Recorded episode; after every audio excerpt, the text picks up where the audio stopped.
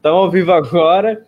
É isso, rapaziada. A ah, produção do Leandro. Como você tá bem? Não, tô brincando. É tanta coisa que ele tem que fazer. Tem Facebook, tem Twitter, redes sociais, a capa, o grupo, um monte de notícias que a gente vai trazer para você. Mas tá tranquilo, vou dar um giro primeiro aqui no chat, a gente dá uma boa noite para minha dupla de hoje. Caio Caquei tá por aqui. Urubu Reis, José Rodrigues mandando uma boa noite para a galera, para todo mundo deixar o dedo no like, é isso. Se inscrevam também no canal, compartilhem nas redes sociais, manda para todo mundo dois grupos de Flamengo. E hoje estou com ela, minha dupla de sempre aqui do Notícias. Tinha um tempinho que eu não estava fazendo aqui, estava emprestado para o resenha, mas estou de volta e é sempre um prazer fazer o programa com você, Letícia. Boa noite, João. Sempre um prazer te receber aqui, né? Já que você estava emprestado lá no resenha, fez semana passada, apareceu por aqui rapidinho. E essa semana vai ser minha duplinha até sexta-feira, quase. Então é sempre um prazer receber você por aqui. Num dia movimentado, uma segunda-feira cheia de notícias, só notícia importante. E a gente está aqui para repercutir tudo, João. Pois é, muita coisa para falar, né? Tem a novela do Rafinha, tem situação do futebol. Vou dar mais um giro aqui rapidinho. É, não, aí, Rafael Lima, o Guga San Juan também está por aqui, o Rogério Marques, Yuri Reis também mandando um boa noite falando daqui. Rafael Lima perguntando: sabe, João, tira folga não tá? Ó, tá vendo, rapaz? Não, eu tiro folga assim. Folguei fim de semana, não, pô, não dá pra. Não fala assim que ele até acredita, hein? É, não. Leciana Marques também tá por aqui, muito tempo. Vamos dar um giro nas notícias pra galera, que todo mundo tá chegando, é o tempo dele, todo mundo se acomodar. Lembrando que às oito tem o, o, resenha, hoje sem a minha participação, mas muito especial também a gente vai trazer depois quem está para todo mundo acompanhando, porque a gente vai falar sobre o Rodrigo Caio, que antes de vir para o Flamengo chegou a ter o um interesse do Barcelona, mas ele falou sobre isso e disse que não se arrepende nem um pouco de ter vindo para o Flamengo. E mais uma transferência do Pedro é investigada e a polícia do Rio suspeita de uma nova fraude. Hugo Moura se reapresenta, ainda está com os pontos na cabeça, mas pode ser que seja relacionado para o jogo do meio de semana contra o Botafogo. O Ceni volta a comandar o Flamengo e novos jogadores devem reforçar o time contra o Botafogo. E sobre o clássico contra o Botafogo, o Flamengo venceu mais do que o dobro de jogos contra o rival no Newton Santos, estádio do Alvinegro. E a notícia urgente do dia é que a prefeitura paralisou o futebol no Rio de Janeiro. Pré-candidato à presidência do Flamengo, Walter Monteiro envia carta ao Conselho para a adoção de voto à distância, lembrando que a gente está em ano eleitoral. Torcedores do Flamengo fazem campanha para a saída do vice-presidente de marketing. Justiça nega pedido de Gabigol e Globoplay exibe polêmica em cassino na série Predestinado. Rafinha dispara contra a diretoria do Flamengo após negociação frustrada. Pois é, esses e alguns outros assuntos a gente vai trazer também, vai ter no, no, no resenha. O pessoal tá falando aqui. É, Rafael Lima falando que Letícia só tá na fuga. É, só tem notícia hoje pesada. Lohana Pires falando aqui da pancada do Hugo Moura, que foram oito pontos na cabeça. É, depois quem conseguiu ver o, o, a foto foi uma pancadinha ali que minha Nossa Senhora, mas é isso, vamos começar com tudo. E produção, antes de mais nada, solta a vinheta para a gente já dar o pontapé inicial.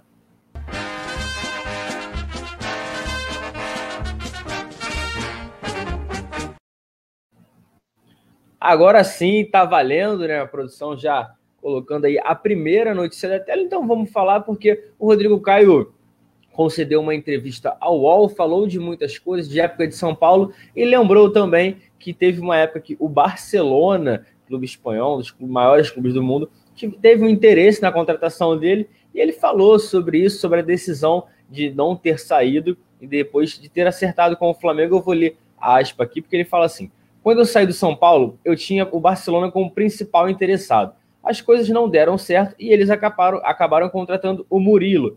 Ah, mas sinceramente, eu não me arrependo de nada. Depois ele começou aqui. Muita gente pode falar, pô, mas era o Barcelona, o sonho de todo jogador. Sim, mas aí eu chegaria na temporada de inverno com um contrato de seis meses. Será que eu teria oportunidade? O Murilo jogou dois jogos. Será que eu jogaria?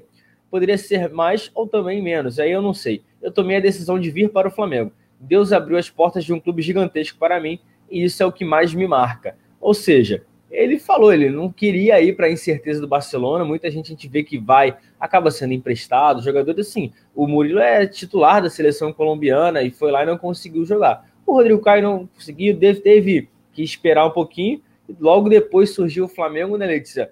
Para ele foi tudo perfeito e hoje ele é ídolo, ganhou praticamente tudo que disputou. Como é que você vê a relação do camisa 3 com o Flamengo? João, é, acho que você destacou, né, que foi uma entrevista para o UOL, e assim, eu não vou lembrar exatamente o jornalista que fez a entrevista, mas foi uma das melhores entrevistas que eu li recentemente de um jogador. É, o Rodrigo Caio fala muito bem, então ele detalha toda a parte da negociação no Flamengo, desde quando ele sentou com o presidente do São Paulo pedindo para sair, e aí o interesse do Flamengo, ele fala também do interesse do Barcelona, então assim, ele contextualiza tudo é, foi uma vitória para a família. Você vai lembrar muito bem, João, que teve a foto da família dele, todo mundo com a camisa do Flamengo na casa dele, quando foi anunciado. Então, ele tem uma representatividade muito grande. Chegou, o Flamengo apostou nele, né? Na, na hora que o São Paulo já não tinha mais nenhuma esperança, nenhum outro clube teve a coragem de apostar no Rodrigo Caio. O Flamengo investe nele e tem totalmente o retorno, né? E uma outra curiosidade assim que ele fala na entrevista é da relação de ambição que ele tem para conquistar títulos, né? Ele fala que a adrenalina de conquistar títulos move ele e ele ainda cita também é, uma frase que é um pouco curiosa, assim, que a gente até fez uma outra matéria, que ele fala assim, João, é, abre aspas para o Rodrigo Caio, não vai parar por aí, não vai mesmo. Esse grupo aqui é diferente. Eu vivo pela adrenalina de competir. Aqui, se a gente precisa cobrar os mais experientes, como Felipe Luiz ou Diego Ribas, a gente cobra. Se tiver que cobrar um atacante que faz 50 gols na temporada, que é o Gabriel, a gente cobra também. Se tiver que discutir com o treinador pelo melhor da equipe, a gente vai fazer também. Essa é a diferença do nosso grupo, que é vencedor. Fecha aspas. E ele caiu muito bem nesse grupo, tem aquele, aquele apelido famoso de xerife, e é uma pena que as lesões dele em 2020 tenham atrapalhado a temporada dele. É, vale destacar também que ele ainda não estreou no Campeonato Carioca, está treinando a parte do elenco principal, né? Por conta da lesão dele, está fazendo uma recuperação ainda. Ainda não tem data de retorno aos gramados, mas eu considero a peça mais importante ali no sistema defensivo e faz muita falta, João. Pois é, a gente torce, né? Lembrando que ele já começa a temporada se recuperando, tentando chegar a 100%, não está nos jogos. O Bruno Viana estreou, o Flamengo está tendo uma atenção toda especial com o, o Rodrigo Caio para que não seja mais é, uma temporada onde a gente perca bastante é, o jogador em jogos importantes, como foi na última temporada, porque a gente viu depois que ele voltou, o Flamengo cresceu de rendimento e é um cara muito importante. Falando em cara muito importante, o Flamengo tem atacante de peso. O último foi o Pedro, o Pedro que estreou no Campeonato Carioca, já fez gol teve reverência, mas está sendo investigado mais uma vez aí uma, uma negociação envolvendo o jogador. Como é que está sendo isso? Boa, João. É, mais uma vez, né? Mais uma transação envolvendo o Pedro está sendo investigada pela Polícia do Rio e também por suspeita de fraude. Eu vou trazer aqui a matéria bem detalhada, porque esses assuntos são um pouco complicados e delicados também, né? É, o Pedro tem uma investigação em fraude no passaporte esportivo que é com o Bangu, né? A gente já noticiou aqui e essa é uma investigação. Agora, o Pedro tem outra investigação, ele é pivô de outro caso na mesma delegacia. A polícia do Rio de Janeiro investiga um novo episódio de fraude na transferência do Pedro na época do Duque Caxiense para o Arte Sul, isso lá em 2013. E na época, a transação foi feita através de um e-mail assinado pelo treinador e autorizado pela FERJ. E aí ele tem a, a publicação da transferência no BID, mas tem uma divergência de datas, porque, segundo os documentos, o e-mail é enviado no dia 5 de dezembro do ano e a publicação no BID é feita dia 4. Então tem alguma coisa errada. Pedro já prestou depoimento, a mãe do Pedro também já prestou depoimento, o técnico é, envolvido na transação, né, que é quem faz o e-mail, também prestou depoimento, eu vou trazer o nome dele aqui. É, mas a história é que aos 16 anos, o Pedro ele marcou 20 gols com a camisa do Duque Caxiense, que é um time da Baixada Fluminense aqui do Rio de Janeiro, e ele foi a revelação do Campeonato Carioca Sub-20. Na época, o treinador Gilberto Figueiredo enviou um e-mail à Federação de Futebol do Estado do Rio de Janeiro, a FERJ, né, e ele pede o desligamento do atleta com esse clube. E aí tem a autorização da FERJ, né? Tem o aval da federação e o atacante se transfere sem custos para o Arte Sul, que é outro clube aqui. E, e o Arte Sul também vira, vira dono de parte dos direitos econômicos do jogador. Só que tem um ponto de que o Pedro ficou sete meses no Arte Sul e nunca atuou pelo clube.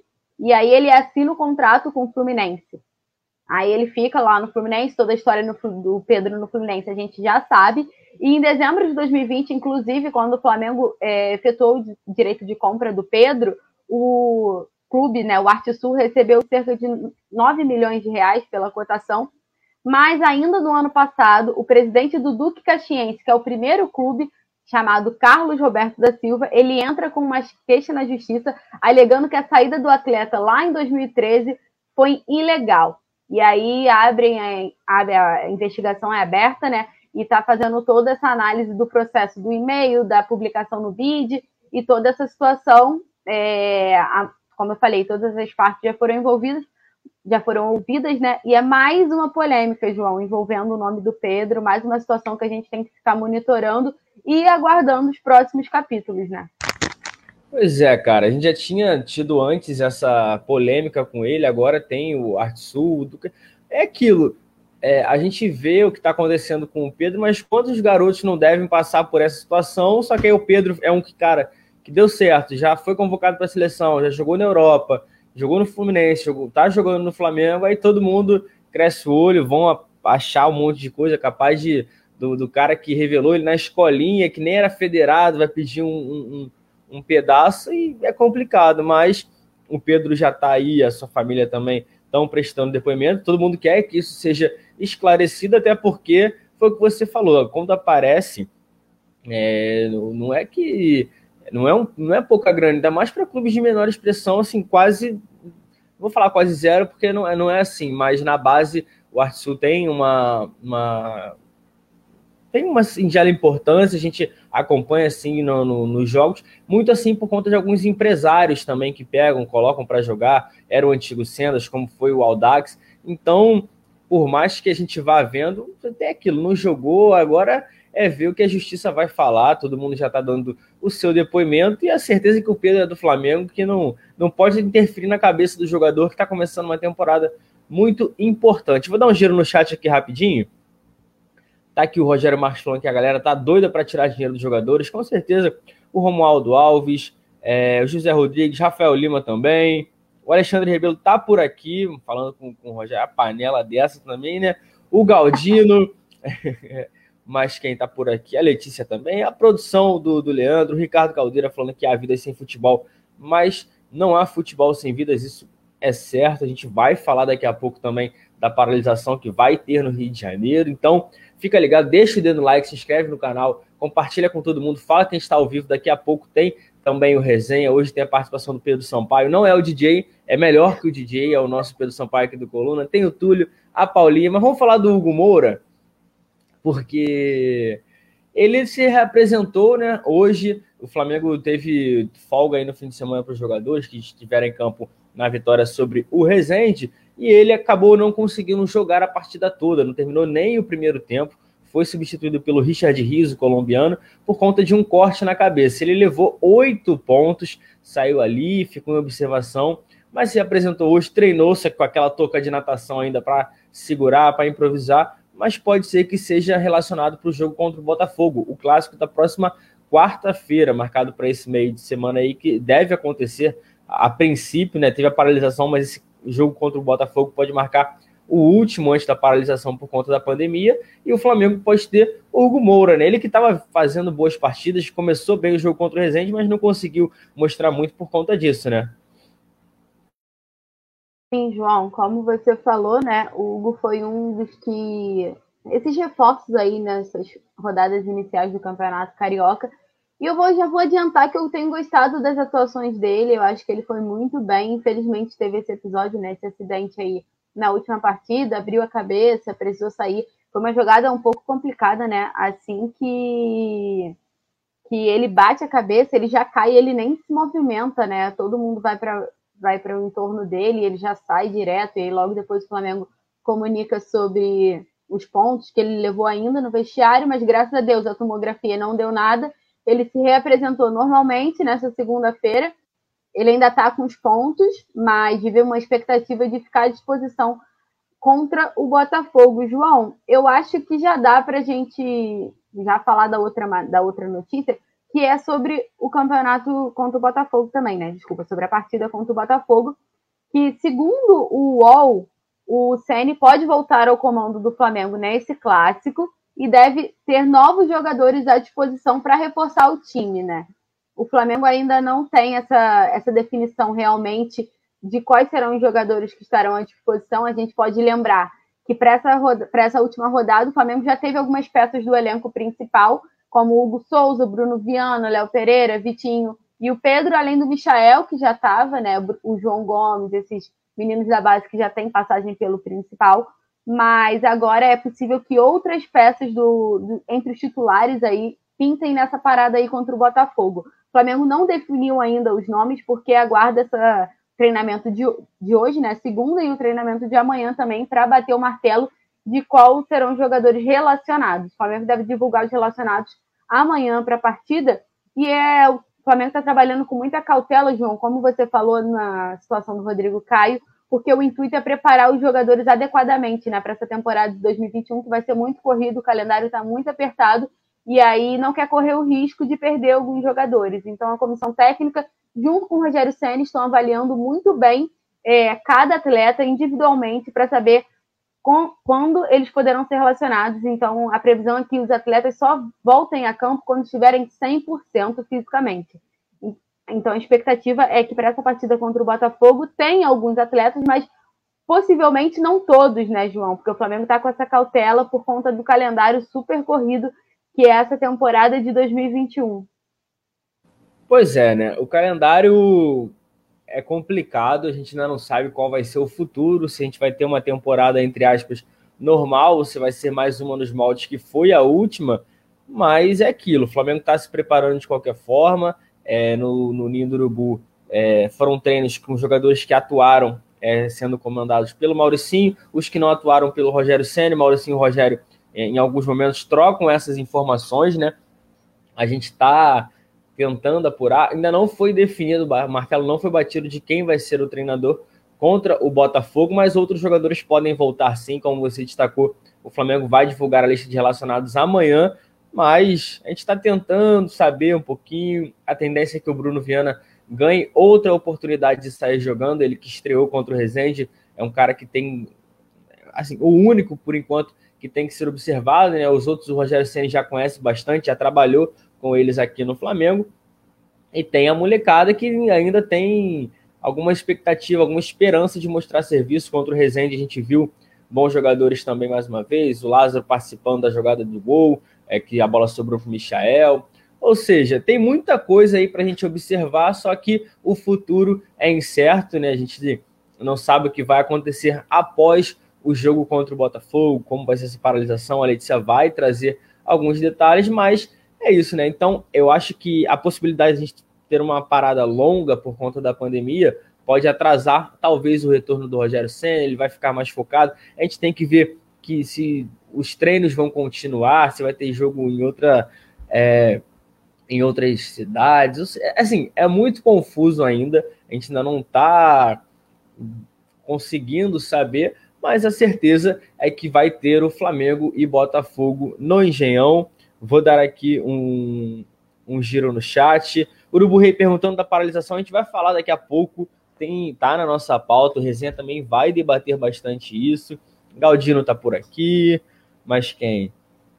O coluna do Fla aqui, o Leandro, sempre com a gente, Rafael Lima, Vladimir de Castro, mandando um boa noite, boa noite para ele. Mas quem? O Juan Linhares fala assim: falou tudo. Se for investigar em outros clubes, vão encontrar várias falhas é, empresariais e judiciais. Viva e É, isso aqui do caso do Pedro. O Clécio Murilo falando que o Rafinha joga muito mais que Isla. Ah, calma, a gente vai falar também. Tem muito assunto para a gente debater. O pessoal está com, com a emoção lá em cima. O dia hoje foi cheio. Mas vamos falar mais um pouquinho sobre o clássico contra o Botafogo, porque, assim, é, a lista do que o coluna do, Fla, do Fla traz aqui é muito boa, porque o Flamengo venceu muito mais do que muito mais, mais do que o dobro, é muito mais, né?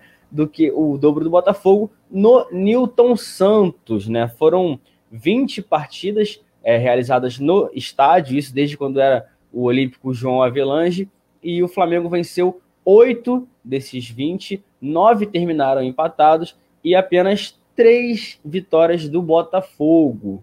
Ou seja, tá aí complicado. O, é, a, o time do, do, Botafogo não consegue vencer o Flamengo em casa. Como é que você vê, Letícia, que é aquilo? Parece praticamente o Flamengo vai se sentir em casa jogando, né? João, é curioso, né? Quando a gente estava separando os dados, foi a Ana que coletou a informação e a gente estava vendo, é uma diferença gritante. E falando sobre o Campeonato Carioca, né, João, que a gente tem que projetar o que está acontecendo nessa temporada de 2021, o Botafogo veio até de uma sequência boa, né? Assim, mas empatou agora com, com o Vasco na última rodada e está em quinto na colocação do campeonato. Vale lembrar que pela primeira vez o João, você que acompanha muito, é, pela primeira vez o, o Campeonato Carioca tem um regulamento muito fácil, né? é, de a gente saber direitinho. Os quatro primeiros jogam a semifinal e os, os dois que ganharem jogam a grande final do Campeonato Carioca. E por enquanto, o Botafogo está fora dessa zona de classificação. Ele é o quinto colocado com seis pontos. É, é, com seis pontos, enquanto o Flamengo, por exemplo, está na segunda colocação com nove. O líder atualmente é o Volta Redonda com dez. então a gente tem esse clássico aí no meio do caminho, pela quinta rodada do Campeonato Carioca, para o Flamengo, quem sabe, assumir a, liderança logo da competição e tem essa vantagem mesmo jogando no Newton Santos, ou João, ou Engenhão, como a gente fala. Ah, eu, é falo, eu falo Engenhão, cara. Tipo assim, ah, vou, tô com, com os meus amigos, ah, vai trabalhando hoje, tem Flamengo e Botafogo no Engenhão. Ninguém fala. E os botafoguenses falam, com todo respeito ao nome que eles mudaram, mas para quem sabe, a Engenhão é a mesma coisa o Maracanã. O Maracanã é o Maracanã porque fica no bairro, aí o Engenhão fica no Engenho de Dentro. Então eu vou falar Engenhão, nada contra os botafoguenses nesse, nesse sentido do estádio, não. E mais uma vez, né, João? O Flamengo leva vantagem, mesmo jogando fora de casa, tem essa característica aí, principalmente entre os rivais cariocas, porque, principalmente na história recente, né? Tá bem superior o nível do futebol do Flamengo, as conquistas também. E tem esse clássico aí que só vai acontecer no Campeonato Carioca, já que o Botafogo está na Série B do Campeonato Brasileiro, né, João? Pois é, tem a chance aí de ter, de repente, na Copa do Brasil, não sei. Eu acho muito difícil por conta do Botafogo. Se bem que o Botafogo estreou bem, mandando um 5 a 0 aí para cima do Motoclube, mas é aquilo, rapaziada. Quarta-feira vai ter a transmissão do Coluna do Fla, a gente vai trazer tudo aqui. A última foi sensacional, o Rafa o poeta Túlio, Simon também. O Nazário vai estar de volta aqui no último jogo. Ele não pôde estar presente porque era aniversário da patroa, ou ele ia dormir no sofá, ou ele fazia o jogo, então a gente deu a liberada nele, a gente é parceiro, conseguiu dizer para lá: não, Nazário, vai lá, faz tranquilo e fica suave. Mas na quarta-feira ele está de volta, a gente vai trazer tudo para vocês aqui, por isso que é importante. Se inscreve no canal, ativa o sininho, bota para receber todas as notificações e assim a gente vai conseguir debater, vai trazer todas as coisas de pré-jogo e tudo mais. Só, Letícia, vamos dar continuidade aqui, porque é o, um dos assuntos do programa. A gente vai entrar agora no. A gente acabou de falar de Carioca, tudo. Vamos falar da parte mais polêmica do dia do Flamengo e do futebol, porque a produção coloca na tela aí. A prefeitura decidiu paralisar o futebol no Rio de Janeiro, né? Como é que tá sendo isso aí? É, então foi a notícia que saiu agora há pouco, né? O prefeito do Rio de Janeiro, Eduardo Paes, ele fez um comunicado oficial agora há pouco e estava explanando as novas medidas de restrição da cidade do Rio de Janeiro por conta da, da pandemia do coronavírus. E o aumento no número de casos fez com que o prefeito do Rio de Janeiro tomasse as medidas mais drásticas de restrição para combater o avanço da doença. E em razão dessas novas determinações que saiu hoje, às seis horas, por, é, mais ou menos, ficou decidida a paralisação do futebol, né, do Campeonato Carioca, entre os dias 26 de março e 4 de abril na no Rio de Janeiro, né? E também em Niterói, porque caso queira, ó, agora vamos começar os assuntos polêmicos, né? Vamos lá. Primeiro, o Eduardo Paz indica, né, faz toda a medida de restrição aqui na cidade do Rio de Janeiro, junto com a cidade de Niterói também. E aí o que, que acontece? Não pode acontecer o futebol, tanto no Rio quanto em Niterói. Mas ainda há uma possibilidade de manter as rodadas do Campeonato Carioca se acontecer. É, as datas alternativas poderiam ser em Volta Redonda, Nova Iguaçu ou em Bacaxá, por exemplo, só trazendo algumas opções para vocês. E a gente pode destacar agora que a Prefeitura de Volta Redonda, em contato com o Esporte News Mundo, acabou de confirmar que o Campeonato Paulista vai acontecer lá no Raulino de Oliveira e os funcionários do Volta Redonda também confirmam a realização dos jogos no estádio. Então, assim, o estádio lá em Volta Redonda vai receber o Campeonato Paulista, então muito provavelmente pode acontecer uma reviravolta e e quem sabe o Campeonato Carioca acontecer também nesses lugares alternativos. João, como você vê aí, é uma situação um pouco delicada, né? Porque infelizmente a gente ainda vive, né? Parece que a gente ainda está no looping de março de 2020 com tudo que está acontecendo. Os casos só crescem então, essa medida restritiva se faz necessária nesse momento e, como consequência, o futebol no Rio de Janeiro é paralisado, mas ainda há o outro lado da moeda e, quem sabe, o Campeonato Carioca ainda consiga acontecer, se não for aqui no Engenhão ou no Maracanã, Niterói, São Januário, esses estádios, se for fora do Rio, talvez possa ter uma continuidade no fim de semana, João. É, como é que você vê essa situação que é um tanto quanto complicada, né? Ai, ai, vou até me ajeitar na cadeira para falar, porque eu acho. Assim, eu acho que a paralisação é justa por conta do momento que a gente está vivendo. Se pessoal da saúde acha que não vai dar, lembrando que não é uma paralisação definitiva. É só dia 26 até o dia 4 para ter um, um, espaço aí. Só que aí a gente vai na, na CBF e pega assim alguns jogos da Copa do Brasil que serão no no, em Volta Redonda, né? no, no, estado do Rio de Janeiro, mas não no, na, no município. Aí a gente vê aqui Porto Velho e Ferroviário, um time de, de Rondônia e outro de Fortaleza. Palmas do Tocantins contra o Havaí, que é de Florianópolis. A gente vai ver o Jaraguá de Goiânia contra o Manaus, que é do Amazonas. Ou seja, não sei. A gente paralisa aqui no Rio. Tudo bem que aqui é um prefeito, em Volta Redonda é outro. Lá o, prefeito confirmou que vai ter o Corinthians, vai ter Campeonato Paulista, Copa do Brasil.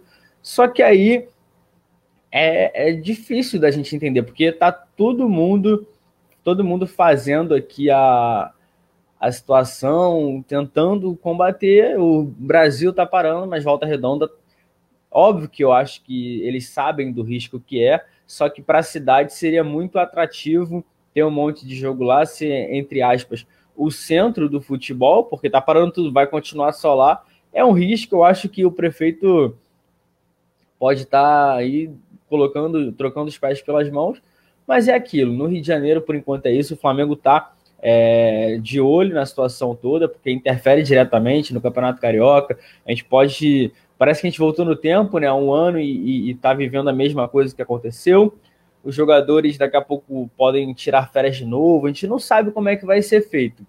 Só que a intenção é reduzir, as praias já foram fechadas, comér o comércio está com, uh, com horário assim bem regrado, mas a gente sabe que não é o suficiente para combater é, essa situação toda, porque aqui a Letícia tá. Quer falar, Letícia? Essa situação aí? Tá, posso falar, João. Não, é porque eu acabei de abrir aqui, ó, e o Vene Casagrande, né, o jornalista do jornal O Dia, uma pessoa tá. da diretoria, ele não cita o nome, e ele pergunta qual seria a alternativa para o campeonato carioca, né, continuar durante esse período do dia 26 de março ao dia 4 de abril, por conta da proibição dos jogos no Rio de Janeiro e em Niterói. E a resposta que ele colocou foi vinda da diretoria do Flamengo foi Volta Redonda. Foi o que a gente acabou de trazer, né? Que Volta Redonda deve estar recebendo o Campeonato Paulista, como foi confirmado, e muito provavelmente será a solução para que o Campeonato Carioca não pare, né, João? É, mas é aquilo. Vai jogar tudo para Volta Redonda? Então, não, não sei. Gramado assim, vai aguentar, João? É, gramado Maracanã, que é o Maracanã, não consegue. Imagina aí se o de volta redonda, mas a gente, a gente fica aqui no aguardo. Não sei como é, qual é a sua, a sua opinião né, sobre essa paralisação e os jogos em volta redonda, Letícia. João, como você falou, eu acho que o momento que a gente vive é justo demais as medidas restritivas sendo aplicadas tanto pelo governo quanto pela prefeitura aqui do Rio de Janeiro. E se faz necessário, o número de mortes está aumentando gradativamente, então é uma situação muito complicada. Parece que a gente vive um looping de março de 2020, que foi quando tudo começou, e infelizmente tudo o que acontece vai vai ter que tem consequências em todas as áreas e não seria diferente no futebol. E por isso a prefeitura resolveu parar, proibir os jogos nesse período, por enquanto, no Rio e em Niterói, mas eu acho assim muito complicado Volta Redonda, Volta Redonda não, né? Eu acho muito complicado qualquer lugar receber os, os jogos. Aí, assim, Volta Redonda vai receber os jogos do Campeonato Paulista, e agora, quem sabe, do Campeonato Carioca, como é que vai ser? Vai ter data? O, o gramado vai aguentar? O risco que vai correr? São, é uma viagem, né? Assim, para quem não sabe, Volta Redonda aqui, por exemplo, do Rio, onde fica o Flamengo, é algo em torno de duas horas, João eu acho. E tem todo esse é, trânsito, é, né? Duas e meia, duas horas e meia. É, e aí tem toda essa, essa logística que envolve muita gente. É mais do que botar só 11 jogadores dentro de campo, mais do que só os relacionados. É muita gente envolvida e é uma situação muito delicada que a gente está passando aqui no Rio de Janeiro e no Brasil também, como um todo. Mas, é, por mim, eu acho que não deveria ia acontecer essa mudança de local, por exemplo. Acho que deveria seguir esses, acho que dá quase duas semanas é, de paralisação, uma semana, né? Uma semana de paralisação para ver se a gente consegue controlar. E aí, quem sabe, a gente vive uma vida normal, né, João? Que a gente está esperando há um ano já. Pois é, vou dar um giro no chat aqui, falar um pouco com, com a galera. É, Alexandre Ribeiro falando, pelo jeito Volta Redonda vai virar uma bolha, igual a NBA, de repente é isso que eles vão ter que falar. É, Thiago Ribeiro, Galdino, João RN, Rogério Marques falando que não tem que ter jogo em lugar nenhum, concordo. Lohana Pires vão quebrar as canelas no gramado de Volta Redonda. Nilson Batista Júnior falando por aqui. Todo mundo também falando sobre o gramado, que, na nossa opinião, certamente não vai aguentar, ainda mais com o alto número de jogos.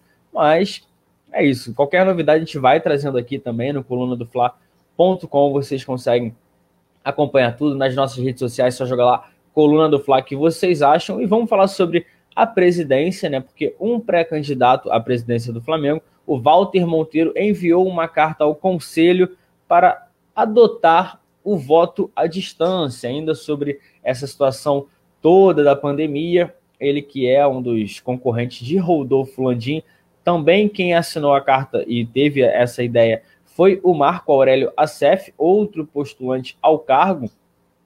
Eles estão pedindo aí que seja uma eleição por votos assim à distância e também de uma maneira pacífica, porque o regulamento do segundo a lei Pelé, por conta disso, a, a, a eleição seria obrigatoriamente é, à distância, mas a lei do Flamengo não garante isso, ou seja, então o Flamengo vai ter aí um conflito interno, pra, por isso que foi enviada essa carta, não é tipo ah, vai ter que ser assim. É para todo mundo entrar num bom senso, que seria ideal. Em entrevista ao blog Ser Flamengo, né, do, do Poeta Túlio, eu vou ler um trecho aqui do que o, o Walter Monteiro fala sobre o porquê dessa decisão. Ele fala aqui: essa situação tem uma atualização bem importante. Ela aconteceu minutos antes dessa live entrar no ar, e se esse assunto não vazou, será a primeira vez. Respondendo diretamente, eu não penso na possibilidade de processar o Flamengo. Existe a lei Ninguém tem dúvida de que a lei obriga a votação não presencial. Se alguém tem dúvida disso, não sei, mas está lá.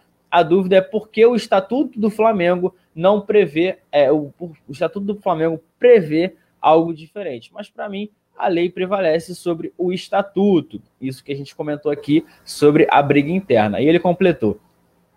Mas há quem acredite que o estatuto é soberano. Enfim, está criando um impasse. Porém, está difícil de ser uma questão de interpretação jurídica. existem dois caminhos diante de um impasse como esse.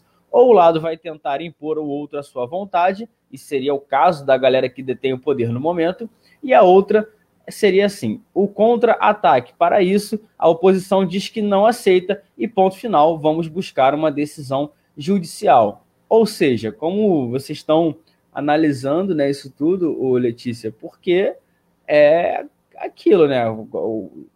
Durante esse é, período eleitoral, não tem muita conversa, todo mundo tentando aí, cada um puxar para o seu lado, porque é um cargo muito importante. Ano eleitoral, né, João? Acho que isso explica tudo o que está acontecendo no Flamengo, as notícias que a gente está vendo circular e tudo o que está tá sendo veiculado durante as últimas semanas, a novela do Rafinha e mais mil coisas para quem acompanha as notícias. E eu acho que no momento que a gente vive não tem como você obrigar uma votação presencial, João. Eu acho que daria para flexibilizar e entrar num consenso de fazer uma votação à distância. Não sei como seria a logística para fazer isso, não sei como é que seria o sistema, mas assim, no momento que a gente vive hoje, se continuar assim até a, a, a data da eleição do Flamengo, não tem como você fazer, não é, não é certo, sabe? É, não sei quantos sócios votam no Flamengo, mas deve ser um número bem alto, e aí você vai circular uma quantidade de pessoas com a pandemia aí, a gente não sabe como é que vai ser então, acho que a gente torce para que tudo esteja bem até a data da eleição, mas caso não esteja, eu acho que o Flamengo poderia sim ter uma solução que agrade a todo mundo, porque qual seria o problema de uma votação à distância, sabe? Se for feita corretamente e todos os indivíduos que estiverem concorrendo à presidência aceitarem, eu acho que seria mais do que justo, dependendo do momento que a gente tiver em relação à pandemia até a data da eleição, né? Claro, porque se estiver tudo bem e todo mundo vacinado, o que eu acho improvável até, até o fim do ano, então é briga eleitoral, né, João? A gente vê muito isso, tá, tá surgindo tudo nos bastidores. As próximas notícias são só sobre essa mini guerra dentro do Flamengo, então a gente está mais do que acostumado e daqui até o final do ano vai ser muito isso, né? Ah, com certeza, ano eleitoral, né? O Landim já confirmou internamente aí que vai se tentar a reeleição é um cara que tem um, um, uma confiança muito grande interna, até por conta da, da gestão que fez. Assim, muitas brigas, mas dentro de campo acabou tendo o resultado. Então, a, a situação da oposição não é tão fácil assim. Eles querem. Eu acho que a situação do voto agora é o menor dos problemas. A gente consegue resolver isso com todos os sócios. Então, não, não tem porquê é o que todo mundo aqui no chat, todo mundo, a maioria do chat está falando. Tudo no Flamengo hoje vira política. Se você quiser mudar uma cadeira de lugar, vai virar política no Flamengo. Então é complicado. A gente vai. Vou dar um giro aqui no chat. O Vladimir de Castro falando que o Landinho é um banana. Lohana Pires, Galdino, Arlindo Melo, Ricardo Caldeira, Nilson Batista, o Rogério Marques também está por aqui. Tarso Mourão falando que temos que ter o cuidado de quem assumir o Flamengo para não deixar o time cair para a Série B. Ficar de olho nesses camaradas que querem assumir o Mengão. Não, Série B, esquece. Série B é com Botafogo, com Vasco, assim, e a gente não, não precisa também ficar ligado nisso. A gente tem que continuar vencendo tudo, o que é o mais importante. Mas quem está por aqui? O Thiago Ribeiro. A questão é que é, o que vai ser feito para vacinar todos e mais leite. Esporte sem público não é o problema. É, tem. São várias coisas que a gente precisa falar. O Vladimir falando que tem até vereador, é é complicado. A política, os bastidores do Flamengo hoje são, são bem agitados, né, Letícia? A gente sabe muito bem disso, mas é aquilo, não tem como. Toda eleição do Flamengo é um é, é sinistra. A gente daqui a pouco vai ter que cobrir, o Coluna vai trazer tudo. A gente não sabe ainda. A gente queria muito que fosse logo, lá na Gávea, aquele dia de eleição assim, é uma loucura, todo mundo votando, ansioso para saber quem vai ser o novo presidente do Flamengo, mas por conta da pandemia pode ser que seja diferente e por isso alguns, alguns candidatos já pediram para que a eleição seja feita é, à distância e agora atualização até o dia da eleição vai ser isso, se vai ser, se não vai ser, isso se não surgirem outras polêmicas, né, Letícia? Exatamente, João. Acho que a gente já pode destacar uma outra situação, né, que entra já nesse nesses bastidores de Flamengo e questões políticas e tudo que está acontecendo, que essa já tá, a produção tá muito eficiente hoje, João. Já jogou até a foto, a manchete, jogou tudo. E tá escrito aí, ó, os torcedores do Flamengo estão fazendo campanha para a saída do vice-presidente de marketing, que é o Gustavo Oliveira, esse cidadão da foto. E aí, ó, eu vou trazer o que está acontecendo, né? É, não é de hoje que o departamento de marketing do Flamengo sofre críticas por parte da torcida, mas a situação está ficando um pouco mais complicada agora para o representante do departamento de marketing, que a torcida pega duras críticas direto ao Gustavo, né? Justamente por conta da pandemia do, da, do novo coronavírus, o Flamengo teve uma demora para conseguir os patrocínios que acabou perdendo, né? O João sempre traz os patrocínios que o Flamengo perdeu, daqui a pouco ele vai recapitular aí, porque a memória dele é melhor do que a minha.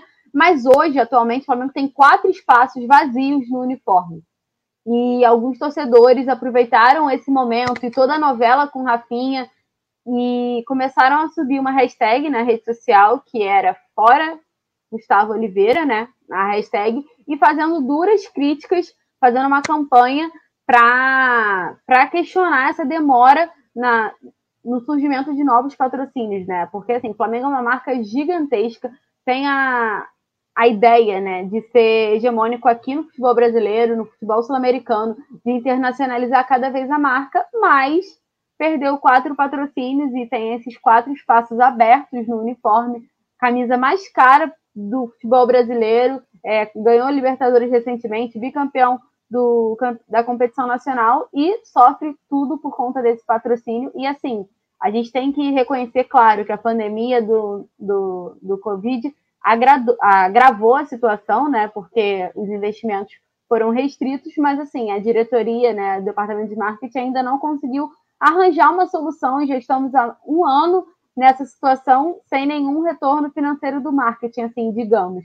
Então, internamente, uma ala da diretoria, né, uma ala da cúpula de futebol já está questionando também essa situação do Gustavo Oliveira, né, e o departamento inteiro de marketing. Então, vamos recapitular. Como, como eu já citei, o Flamengo tem quatro espaços vazios no patrocínio, que é as costas, a manga, o short e o meião. É, e essa ausência de patrocínio ela impacta diretamente o orçamento do clube, o que já está lidando com essa queda de receita, o que compromete o investimento em jogadores, que foi uma das desculpas aí para não contratar o Rafinha em toda essa situação. João, ah, desculpa, a crítica não é não é de hoje, né? Como eu falei, departamento de marketing ele está sempre sendo criticado porque o Flamengo é uma marca absurda, eu diria, e parece que não tem o retorno suficiente, né? Então, assim, como é que você vê essa situação agora, né? Porque a gente está em março de 2021, o Flamengo tem quatro espaços na camisa, no manto sagrado. Então, assim, como é que você vê essa situação e o, qual seria a solução se você fosse o cara lá do marketing, João? Não, o marketing tem gente lá para resolver isso, né? Mas aí não é comigo. É, o Gustavo Oliveira é um cara que eu não, não tenho contato, a, a torcida tá fazendo essa campanha, ele é o responsável sim por essas coisas, ele que em outros, outras vezes colocou a cara dizendo que era responsável por alguns projetos que de fato assim participou, mas não era nem o, o de frente assim que a gente pode dizer. Agora teve aí, é o preço que se paga, você se expor bastante, ele está num cargo onde o, o, é de muita visibilidade, ele é vice-presidente de comunicação também e de marketing, ou seja, ele é responsável por tudo que o Flamengo produz, rede social, é, tem que passar por ele, a, as campanhas, o, o, projeto, ou seja, é, a Flá TV+, é tudo, assim, não só a responsabilidade dele, mas ele tem uma participação muito grande nisso e por isso os torcedores aí não estão satisfeitos com os serviços que, que estão sendo feitos. O, o, Gustavo não falou sobre isso, a gente tenta às vezes falar com ele, o Coluna, não consigo resposta, mas é, até sobre esse caso a gente manda mensagem, liga e não fala. Só que aí a, a campanha dos torcedores é aquilo, o torcedor que manda no clube, torcedor que que ajuda, que faz com que o clube seja grande. Se o Flamengo não tivesse torcida dele, o Flamengo não ia ser o Flamengo. Então, assim, por ser a maior torcida, é o que impulsiona. E hoje o Flamengo tem espaço, por exemplo, na manga, no ombro, é, nas costas e também no calção. No não, no, não, no meio tem, porque é o, o BRB. Foi a maior parceria que o Flamengo conseguiu.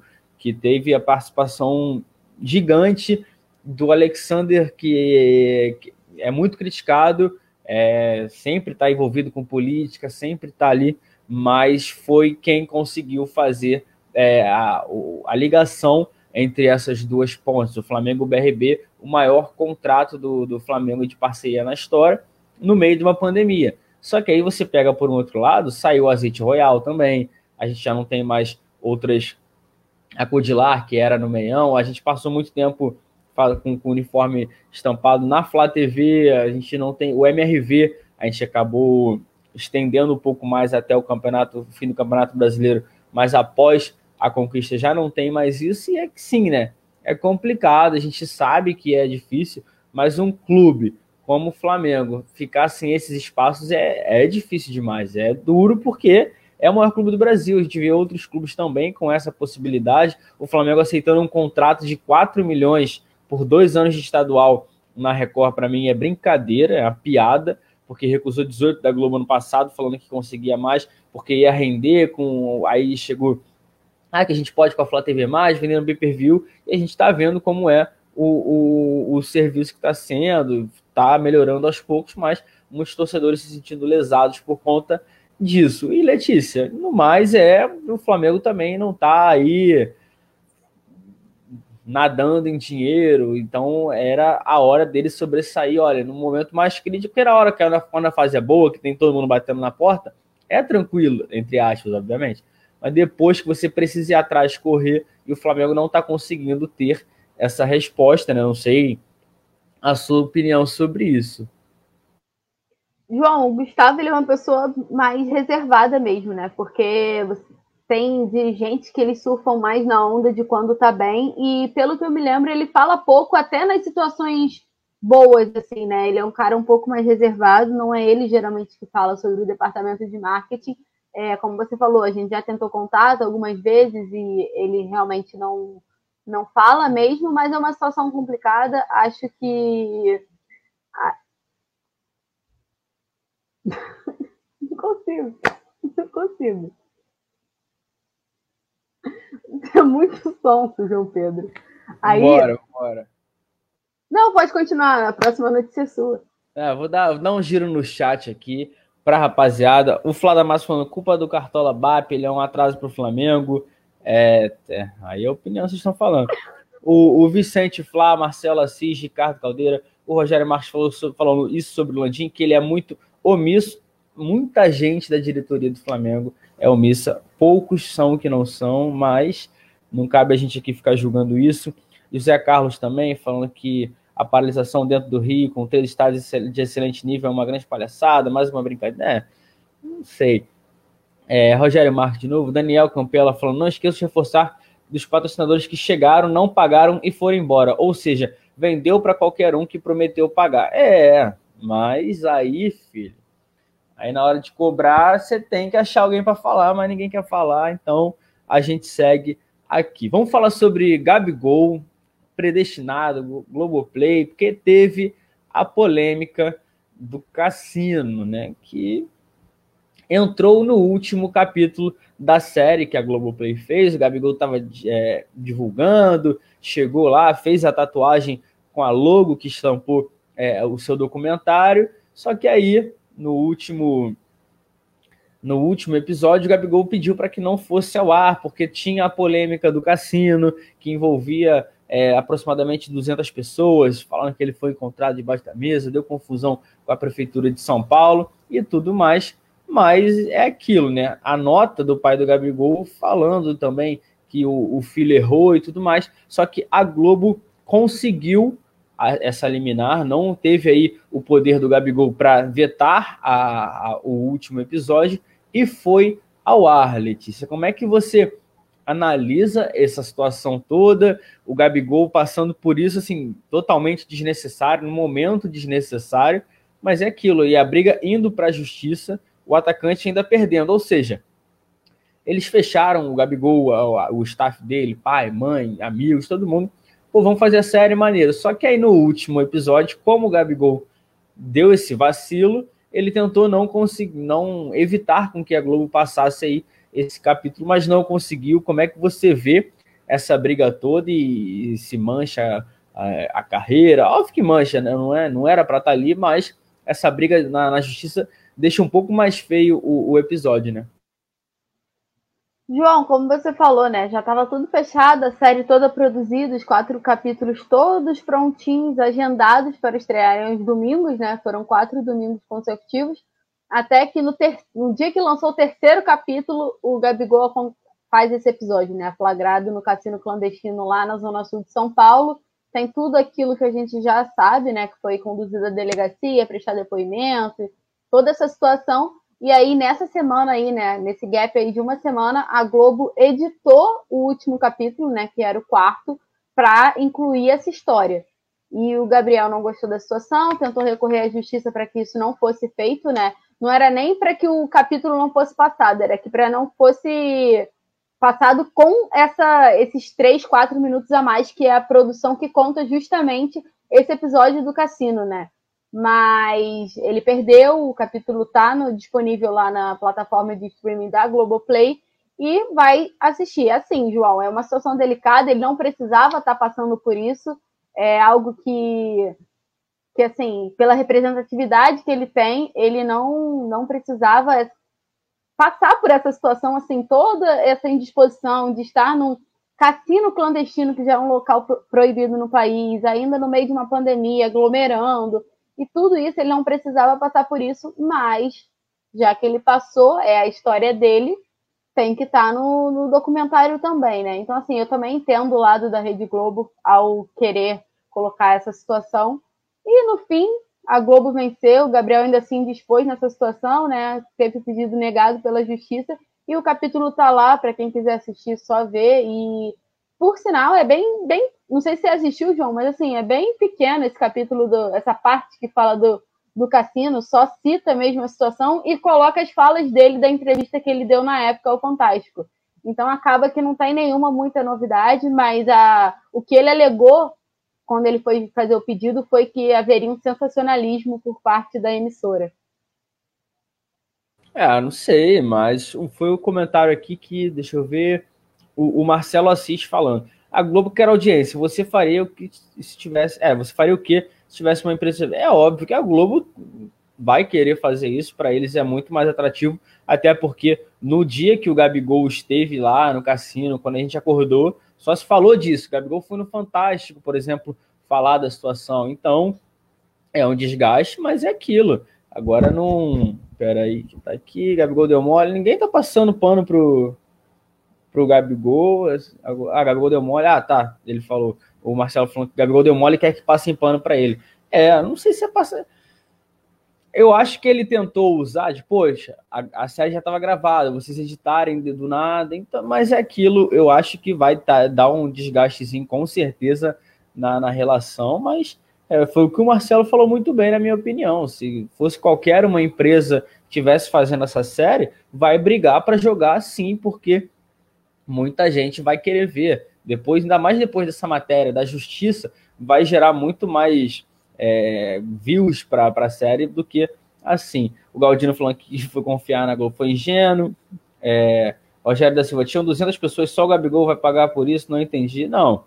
O Gabigol tá. Teve gente presa, teve gente que foi. Teve o MC Gui, se não me engano, o FNX, o, o jogador de CS, mas o Gabigol paga o preço de ser o Gabigol, o jogador artilheiro do maior time do Brasil, então a repercussão acaba sendo muito maior, mas todo mundo tem que, tem que pagar porque não era para estar tá ali por dois motivos. Um porque era, era é a pandemia e outro que é um cassino clandestino, então não, não é liberado no Brasil. Então é aquilo, vários moles assim, mas quem tá por aqui, vou te ver. O Jefferson também, competência pura desse vice de marketing, falando do assunto ainda do, do, Gustavo, o Marcelo Martins chegando por aqui, Nilson Batista Júnior falando, tem que aguentar, atos têm suas consequências e tomara que sirva de lição, com certeza. Mas quem é Daniel Campela falando, se fosse algo positivo para o Gabigol, ele brigaria para não passar reeditado? Exatamente, todo mundo. Se Gabigol tem alguma dúvida, vê o chat aqui que tem vários argumentos para ser debatido. Mas vamos falar sobre a novela também, o assunto do dia, que foi o Rafinha, né? Como é que está sendo, como é que foi o dia envolvendo o lateral direito, Letícia? João, a gente está aqui o quê? Desde janeiro, trazendo todo dia alguma notícia do senhor Márcio Rafael, né? O grande Rafinha. E nos últimos, no último final de semana, né, o Flamengo notificou, né? Fez uma nota oficial para informar a desistência da contratação do lateral. Isso não deixou o lateral satisfeito, que se pronunciou através de uma publicação no Instagram, falando que não foi por motivos financeiros, que era o que o Flamengo alegava nessa nota que foi divulgada, e, além disso, o Rafinha falou que ia se pronunciar na segunda-feira. E acho que, se não me engano, foi no sábado a publicação dele. Domingo, eu acho que ele, ele deu até uma resposta para Bandeirante, se eu não me engano. Mas hoje, finalmente, segunda-feira, ele chega e abre o jogo e fala muito. Quem concedeu quem fez a entrevista né, foi o Eric Faria, ele participou do Seleção e o Eric fez, foi até a casa do Rafinha e fez excelentes perguntas e o Rafinha rasgou o verbo, disparou contra a diretoria do Flamengo. E eu vou trazer uma aspas dele aqui que é, que é bem curiosa. É, abre aspas para o Rafinha. O treinador me queria, o departamento de futebol, todos me queriam, os torcedores, que são os mais importantes, me queriam. E a parte financeira não era um problema eu flexibilizei o máximo para receber o meu salário em 2022. Eu fiz de tudo. Assim, é chato. Eu fui vítima de uma guerra política. Distorceram falando que era parte financeira, mas não foi. Ele continua também. Eu não sabia dessa guerra. Se acaso no futuro acontecer alguma coisa, eu vou virar a chave de novo. Não tenho mágoa com ninguém, mas paguei por uma situação que não tem nada a ver comigo, pois o meu papel é em campo. Eu não tenho que pagar essa conta. Eu fui usado nessa guerra. Fecha aspas. Essa foi uma declaração forte do Rafinha, né? Ele dispara contra a diretoria do Flamengo, justamente nessa, nessa questão aí do, dos bastidores, né, João? Que a gente já trouxe aqui ao longo do programa. É, Para quem acompanha, sabe como é que funciona. É, internamente, o Flamengo é quase que dividido entre Ninho e Gávea. Então, o Rafinha ficou nessa, nesse meio aí e ele se viu como uma vítima dessa guerra política que está rondando o Flamengo em ano eleitoral. Vale destacar que depois dessa, desse pronunciamento do Rafinha, né, dessa entrevista que foi na, nessa tarde de, de segunda-feira com o Eric Faria, ninguém do Flamengo se pronunciou ainda, nem o Landim, que é o presidente, nem o Marcos Braz, nem o BAP, nem o Bruno Spindel, ninguém falou nada. Então, queria saber, João, rapidamente, né, que a gente tem que passar para o resenha, como é que você vê essa situação aí antes da gente seguir caminho para o resenha? Olha, essa guerra política foi o que a gente falou também na situação ali do, do Walter Monteiro, do ACF, que é tudo vira guerra política. E do Rafinha não poderia ser diferente, ainda mais uma contratação. Ele deu declarações fortes falando do financeiro e também de pessoas da comunicação que chegaram até a bloquear, que não foi a parte financeira que impediu o retorno dele para o Flamengo, mas é aquilo, a gente fica sem saber nessa história em quem a gente deve confiar, né? Se, ah, o Rafinha tá falando a verdade, os dirigentes do Flamengo, Marcos Braz, é, de novo, é, acertam tudo com o jogador, assim como foi com o Diego Alves, e o financeiro se mete, aí fica uma guerra, assim, coisas que era para parece que não tá todo mundo no mesmo barco, né, Letícia? Então, aí tem gente colocando, se colocando acima do Flamengo, e quando isso acontece, na minha opinião, é porque é puro ego, é vaidade, não, não dá para a gente entender, porque todo mundo queria o retorno do Rafinha, isso é indiscutível, todo mundo pode estar triste e chateado agora, mas se, se foi por ego e briga interna, é pior ainda do que se fosse por motivos e vontades financeiras do jogador, né? João, com certeza é uma situação bem complicada agora. E se ainda fosse essa situação de financeira, né, seria um pouco mais fácil, talvez seria maleável, né, mesmo após essa declaração dele, mas com, com, como envolve guerra política, é uma situação um pouco mais complicada, então acho que, que fica mais complicado qualquer reviravolta nessa história, acho que realmente esse é o ponto final. E aguardo um pronunciamento do Flamengo após essas declarações do Rafinha, acho que se faz necessário, vindo do vice-presidente ou vindo do, do presidente, que eu acho que seria o mais correto, mas é isso, a galera do chat que acompanhou a gente, muito obrigada. Vou pedir para vocês continuarem aqui na audiência, porque ó, o Notícias do Fla acabou agora. Vamos dar continuidade com o resenha. JP vai ficar aí, tem o Túlio também, uma galera muito legal para debater muito sobre o Flamengo na mesa redonda mais rubro-negra da internet. Eu estou indo, João. Segue aí ó, com eles, Túlio também. Um beijo, Até mais. Alô, nação do Mengão! Esse é o Coluna do Fla. Antes de começar o resenha ao vivo, deixe seu like, se inscreva no canal, compartilhe nossos vídeos, comente, comente bastante, queremos te ouvir. Aqui você tem a mesa redonda mais democrática da internet rubro-negra, a maior emoção e vibração nos jogos do Flamengo, notícias do Fla, resenha ao vivo, entrevistas e muito mais. Esse é o Coluna. Saudações rubro-negras.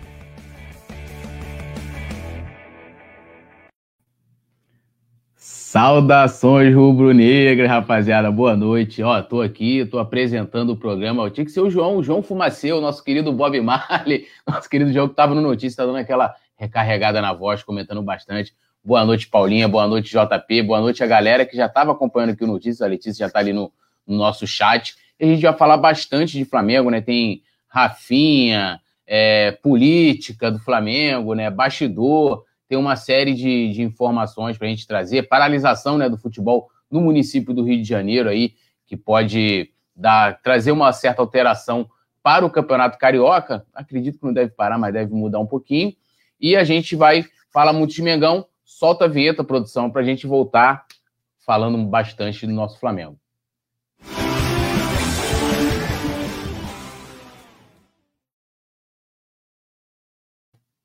Ó, e antes da gente começar aqui com boa noite, dar boa noite aqui ao Lohana Pires, Leal, Leal Borges, Rafael Lima, Urubu Reis, salve aí, Salvador, tudo nosso, Rogério Marques também, Lorana Pires, já falei, né? O Afino Neves, que isso? O Afino Neves, ó. Reimer Meg, Hudson Firme, ó, se inscreva aqui no canal, ative notificação, deixe seu like, a gente também tem um clube, né, de membros do canal, galera que quiser acompanhar, a produção sempre coloca aí fixado no chat, ou então na descrição tem um link, tem tudo, todas as informações, diversos benefícios, categorias, e a melhor delas que é participar lá do clube de membros, né, lá do nosso WhatsApp, lá no grupo, para pegar as, as figurinhas do JP, que é o rei da, das figurinhas. E a gente vai começar falando aqui um pouco da, da eleição né, do, do Flamengo, porque hoje eu bati um papo com um pré-candidato, que é o Walter Monteiro, que vem aí junto com o grupo Flamengo da gente. E está toda uma discussão, que inclusive deu uma polêmica gigantesca lá na eleição do Vasco no final do ano passado, que é a adoção do voto à distância. E aí, contextualizando um pouco a galera, é, havia, estava tramitando um projeto de lei que previa o, o colocar né, a, a, o voto à distância. E aí, com a pandemia, isso foi acelerado, foi incluído também na, na Lei Pelé, porém, isso não consta no estatuto. Estatuto que o estatuto do Flamengo consta? Consta do, do sócio se dirigir até a sede do clube e votar, né? E aí ele revelou nessa entrevista, né, foi até em primeira mão, de que ele, junto com outro candidato também, é, pré-candidato também, o Michel, o, é, o Michel Acef, Marco Aurélio Acef, desculpa, Michel o pai, Marco Aurélio Acef, eles fizeram uma, um comunicado, na verdade, é, dando uma sugestão para que o Flamengo consulte três é, três especialistas jurídicos para que eles deem um parecer, né? ou seja, pessoas que não tenham qualquer tipo de ligação com a política do Flamengo, é, para que eles falem se o Flamengo deve adotar ou não. É, e Paulinha, eu vou começar com você, para você dar seu boa noite.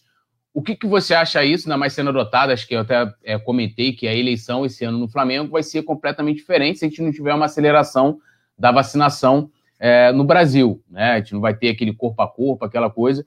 E 60% né, dos eleitores do Flamengo, pelo menos da última eleição, o levantamento que foi feito, é, é de grupo de risco, pessoas de 60 anos, a média. O que, que você acha aí da adoção do voto à distância, usando a tecnologia? Qual a sua opinião sobre isso? Boa noite, Túlio, João, produção, todo mundo. Tá rua quem? Tá rua quem? Queria mandar um beijo pro meu pai, que também tá aí no chat, especial. Cara, é eu sou super favorável desde que haja um planejamento para que isso ocorra, né? E a gente sabe que planejamento não tem sido muito forte do Flamengo nas últimas nos últimos dias e nos últimos assuntos, né? Sempre tem um errinho ou outro. Eu não sei se eles estariam preparados para comandar uma eleição à distância. Isso poderia dar problema. Sabe como é que é, né? Política é complicado. Um, um, um que perdesse podia falar que perdeu porque teve erro, teve fraude, teve sei lá o quê. É como se fosse uma política normal, né? A gente fosse colocar é, fazer uma comparação com o cenário político normal e, e não Flamengo como clube, né? Como se a gente fosse falar da política normal. Esse Eu ano só gente... vou apimentar isso aí, mas o Vasco conseguiu organizar e o pleito em si, o pleito em si lá, a votação, o dia que foi a votação, foi normal. Tipo, ninguém acusou de que, ah, olha, teve voto é, que foi computado indevidamente. O questionamento lá foi justamente da adoção, né? É, então, assim, se o Vasco conseguiu, a gente consegue, né? Não, sim, mas deu problema, né? Não, deu problema, é, é, no caso aí, do tipo de votação, não, não da votação em si, entendeu? Tipo, ah, de, a acusação de fraude. A gente não tem como prever, entendeu? Você não tem como prever se o candidato, depois que perde, não vai chegar lá e não vai falar que perdeu porque foi voto à distância, porque teve fraude, porque não foi computado direito. Então, acho que isso tem que ser uma coisa muito bem debatida. Eu sou favorável, até pelo, enfim, aumento no número de casos. A gente, tudo bem que isso é uma coisa de agora, né? Esses números de pandemia eles oscilam muito, né? Uma hora parece que está tudo controlado, parece que as coisas estão melhorando um pouquinho. Quando você vê um pingo de esperança, volta tudo de novo, cresce a, a curva novamente. Então é muito, é um cenário que oscila muito. E como você falou muito bem, a gente precisa acelerar a vacinação por N fatores, né? A, a eleição do Flamengo só se beneficiaria. Mas eu não sei se chegariam a uma unanimidade em relação a isso também. É... Cara, talvez eles podem usar, podem usar, porque a gente teve eleição normal no país, sabe? Presencial, então eles podem alegar que se no país inteiro teve, por que, que no clube não pode ter? Pode rolar uma série de alegações, é um, é um tema muito amplo, na real. Eu acho que pode dar problema quando eu falo de questão de planejamento, de se organizar, porque podem ter várias, vários levantamentos e vários questionamentos acerca disso, entendeu? Eu acho que pode dar uma polêmica muito grande, mas eu sou super favorável, desde que seja bem organizado. Eu acho que hoje em dia é tudo eletrônico, gente. Né? Hoje em dia é muito mais fácil a gente elaborar esse tipo de coisa virtualmente. Antigamente nem se pensava, né? Mas hoje em dia o que não faltam são recursos, então é tranquilo de fazer. O problema é se todos os candidatos vão aceitar, sabe? Se não vai haver uma reclamação depois. Cara, política é complicado, sabe como é que é? Ego, briga por poder, isso tudo é muito relativo, que pode acontecer, pode dar tudo certo e rolar tudo ok, e ficar todo mundo zen, e tipo, o resultado foi esse, é isso aí, mas pode dar um monte de problema. Então, é muito relativo. A gente não sabe o que passa na cabeça das pessoas, mas em relação apenas ao fato de organizar uma, uma votação virtual, eu sou favorável. Eu acho que é super válido e o mundo tá é, cada dia mais tecnológico, né? Tá evoluindo cada vez mais nesse quesito. Então eu não vejo empecilho nesse nesse formato, digamos assim. É, deixa eu dar só uma lida aqui antes de passar pro João, que a bomba, tá vendo como é que eu te perdoa? Vou jogar a bomba pro João, a polêmica eu vou jogar para ele. É, ó, o Pedro Leal comentou aqui, ó, não é só questão política, nem só sanitária, passa muito pela instituição respeitar o torcedor off Rio, é, que já teve um aumento abusivo em sua mensalidade. É, cadê aqui, ó, o, o Nayon Rubro Negro Moraes falou que eleição online, não existe isso, eleição eletrônica. Não entendi o comentário, mas beleza. É... Cadê? O João RN Andrade comentou aqui, ah, que é o Marcelo Martins da Guia. Existem programas simples que garantem a lisura do voto pela internet, basta contratar uma empresa de segurança cibernética ou algo semelhante com o dinheiro que economizou com o mercenário Rafinha.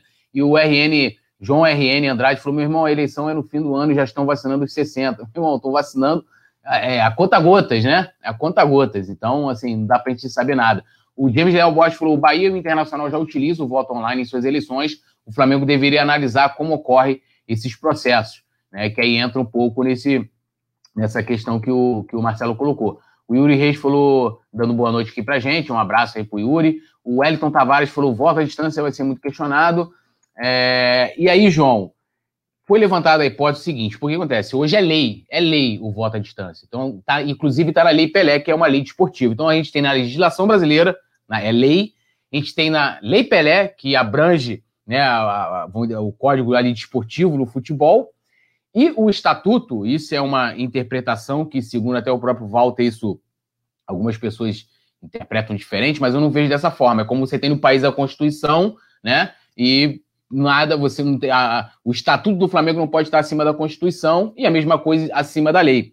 E aí foi se é, é, falar assim: ah, beleza, se o Flamengo não adotar, então a gente vai judicializar, entrar na justiça para que adote esse, né, o voto à distância. E aí eu perguntei isso para ele e ele falou o seguinte, né, que abre aspas, ele falou, é, é, respondendo diretamente, eu não penso na possibilidade de processar o Flamengo. Existe a lei, ninguém tem dúvida de que a lei é, obriga a votação não presencial. Se alguém tem dúvidas disso, não sei, mas está lá. A dúvida é por que o Estatuto do Flamengo prevê algo diferente, mas para mim a lei prevalece sobre o Estatuto. Há quem acredite que o Estatuto é soberano, enfim, está criado um impasse, que aí é uma questão de interpretação jurídica, né? Porém, está fácil de perceber que é uma questão de interpretação. Existem dois caminhos diante de um impasse como esse. Um, é, um lado vai tentar impor ao outro a sua vontade, seria o caso da galera que detém o poder no momento. E a outra forma seria o contra-ataque para isso. A oposição diz que não aceita e ponto final, buscando uma decisão judicial. JP, você prevê aí que aconteça no Flamengo o que ocorre no Vasco, em que todo ano, independente do motivo, acaba é, indo parar na justiça a, a sua eleição? Olha, assim, não. Acredito que pode acontecer, mas não da maneira que é feita no Vasco, né, Túlio? Porque no Vasco, se você colocar qualquer pessoa, qualquer método de eleição, a gente sabe que vão tentar dar uma volta por cima ou outra. Eu acho que esse, é, essa votação, como você falou, é lei, aí o estatuto diz que não, pode ter, só que se for online, eu tenho certeza que muita gente vai tentar falar que foi fraude, que teve, foi burlado e tudo mais, não vai ser da mesma forma. Se tiver, se for da forma com que o estatuto quer, quer não, está escrito no estatuto que é para ser.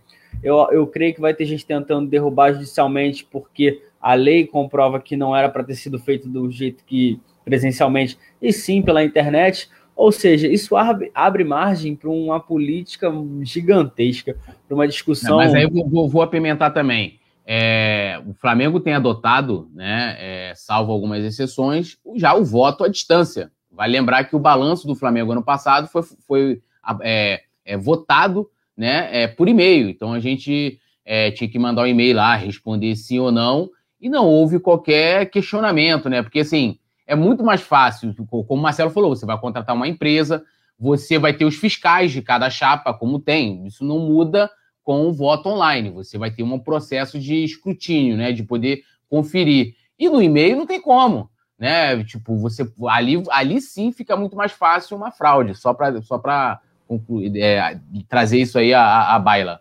Não, eu concordo. Eu acho muito prático. Mas agora para você, Túlio, você acabou o resultado. Você acha que quem perdeu a eleição não vai tentar julgar dessa forma?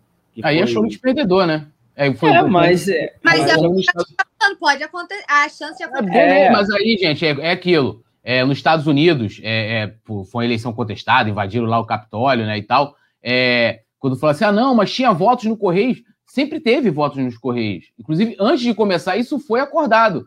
A questão é que é, é, uma coisa é você criar narrativa, ah, eu perdi porque o voto foi, foi é, online, houve. Outra coisa é você provar.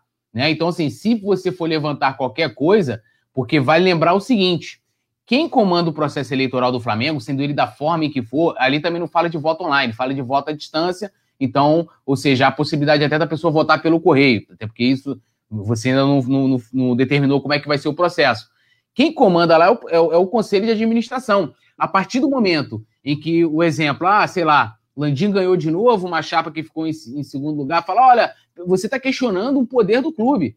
Está dizendo que houve uma fraude do, do, poder do clube e que seus fiscais não fizeram o trabalho deles. Porque vai ter como. O estatuto, é, ele fala que você tem como fiscalizar, entendeu? Então, assim, é, na minha opinião, vai ser choro de perdedor, né? Não sei que os caras botem lá, sei lá, ó, vai voltar por e-mail. Aí, né?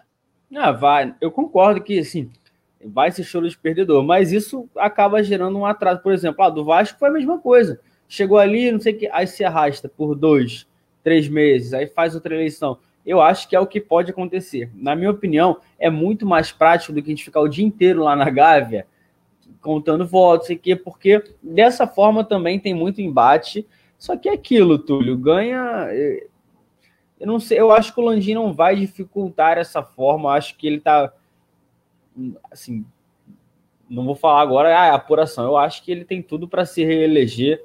É, não, não pelo que foi feito fora de campo, não que também se tenha sido tudo ruim, mas eu acho que os resultados dentro de campo dão o Landim um respaldo muito grande para buscar essa reeleição.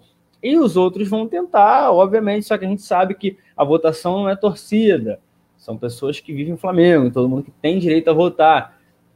E é, é aquilo, só que essa eleição aí, é, eu acho muito mais prática à distância, seja ela da forma que for, do que se fosse na Gávea. Só que eu acho também que ela dá uma margem muito maior para polêmicas do que se fosse a votação com que a gente já está acostumado. É, dando a lida aqui no chat, o James Leal Bosch falou: Poeta Túlio, a votação no Bahia utiliza esse sistema por e-mail. Sendo que por e-mail que eu tô falando, o James Leal Bosch, é você votar por, pelo e-mail.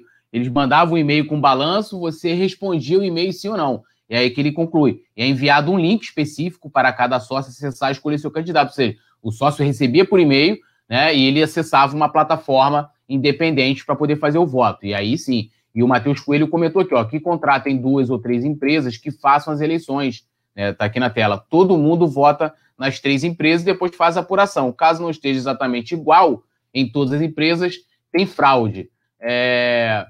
Aqui, ó, Rafael Lima falou: poeta Túlio já é carta cantada, vai ter tapetão, essa diretoria e a oposição vão quebrar o pau. Não, quebrar o pau você quebra, né? O negócio é como que você quebra o pau. Há diversas formas de você quebrar o pau, né?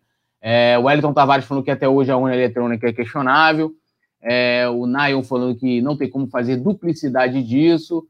E é, vamos, vamos aguardar como é que vai ser aí essa. essa essa o que, o que vão responder, né? Lá esse, essa carta enviada. Eu espero que adote, até porque vai, você vai poder privilegiar o torcedor que mora fora do Rio, ainda mais é, contando com esse tempo. Rafael, eu vou poeta presidente, não, jamais, porque eu não ia conseguir fazer conluios. Por exemplo, eu não, jamais ia conseguir fazer os acordos que o Landim fez, né? Tem que ter estômago, parceiro, e eu não tenho esse estômago. Vamos mudar de assunto? Vamos para outro assunto bem um pouquinho Você polêmico. que manda.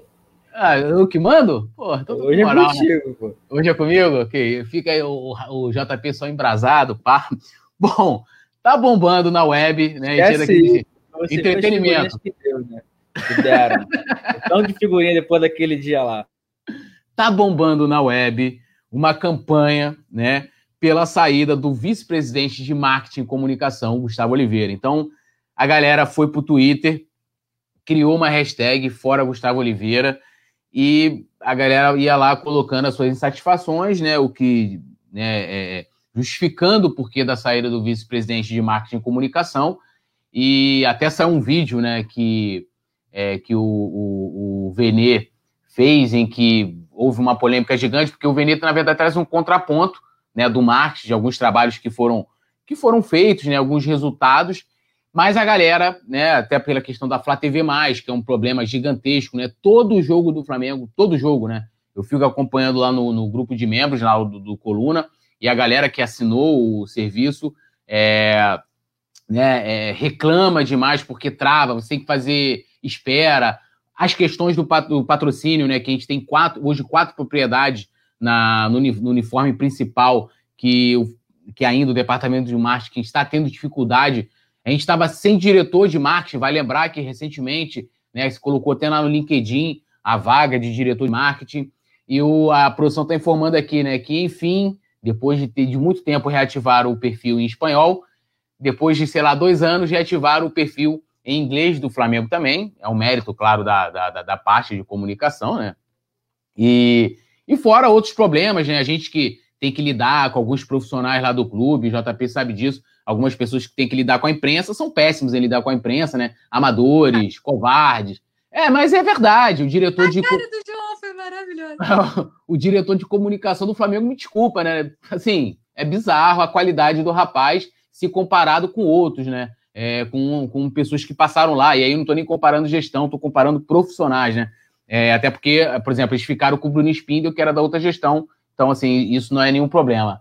É, Paulinha, começando com você, como é que você viu essa, essa campanha? Como que você avalia também o trabalho do Gustavo Oliveira? se você acha que isso é o suficiente aí já para ele realmente pulandinho, exonerá-lo e ele ficar longe do Flamengo, você tuitaria nessa hashtag fora Gustavo Oliveira? ai, ai, como o Túlio joga a gente na fogueira. Se exploda sozinha, mas vamos lá. Acho o trabalho de marketing do Flamengo muito questionável. Tenho, poderia apontar diversas, diversas, diversas coisas que eu acho que são mal aproveitadas, né? E a gente já cansou de dar um milhão de exemplos de como o marketing poderia ser, ser melhor aproveitado no Flamengo em diversos programas, sobre diversos assuntos diferentes, né? Porque tudo uh, envolve, tudo que envolve o Flamengo envolve o marketing, né? Não tem como. Tá já estão fazendo campanha para você aí, ó. É, eu, eu, amo os palquiros, assim, é uma coisa, é, uma, é, um, é um fenômeno de, de outro mundo, mas é, a gente sempre tem como dar diversos exemplos, assim. Se eu for falar um só, para exemplificar o que eu estou querendo dizer, a forma como eles não aproveitam a imagem do Gabigol, por exemplo. Eu acho que o marketing do Flamengo deixa muito a desejar na imagem do Gabigol, que é o atual maior ídolo, né? Que poderia ser muito mais aproveitada é, de diversas formas, entendeu? O lance dos perfis oficiais não estarem, os perfis de outras línguas não, não terem funcionado, não estarem ativos na época que a gente ganhou a Libertadores, o que seria outro diferencial. Isso porque eles falam tanto de internacionalização da marca do Flamengo, né, de querer levar o Flamengo para fora. Então, assim, se a gente for enumerar, mole, mole, mole apontar. É, não estou aqui para ficar detonando o trabalho de ninguém, mas também não tem como a gente sair elogiando, falando que é as mil maravilhas, porque não, não tem como, né? Tem nota que você lê que dá vergonha alheia, né? Dá vontade de falar assim: peraí, isso aqui foi aprovado, sabe? Alguém realmente aprovou. Tem diversas questões que eu realmente não consigo entender, sabe? E assim, um ponto, por exemplo, é, eles emitiram uma no... meu ponto de vista, tá? Cada um com seu, Quero deixar isso bem claro, mas assim, eles emitiram uma nota rebatendo uma reportagem que nem tinha ido ao ar ainda. Como que você rebate uma coisa que você nem sabe como vai passar? Porque eu vi que fulano falou que falou isso e foi diferente do depoimento que ele viu na, que ele deu na polícia, mas você nem sabe como que a parada vai ao ar e você faz uma nota rebatendo aquilo antes daquilo eles rebater, rebateram o teaser, né? É, pegaram o teaser da matéria, saiu. E, e ainda, Paulinho, só para só complementar, a, a, nota é tão mal feita, porque assim, eles falam assim: ó, é, é, segue abaixo as perguntas, né? A resposta às perguntas, mas eles não colocam as, as perguntas. Então fica um negócio assim, um exemplo. Olha, segue abaixo aqui a resposta às perguntas. A Paula me falou isso e isso.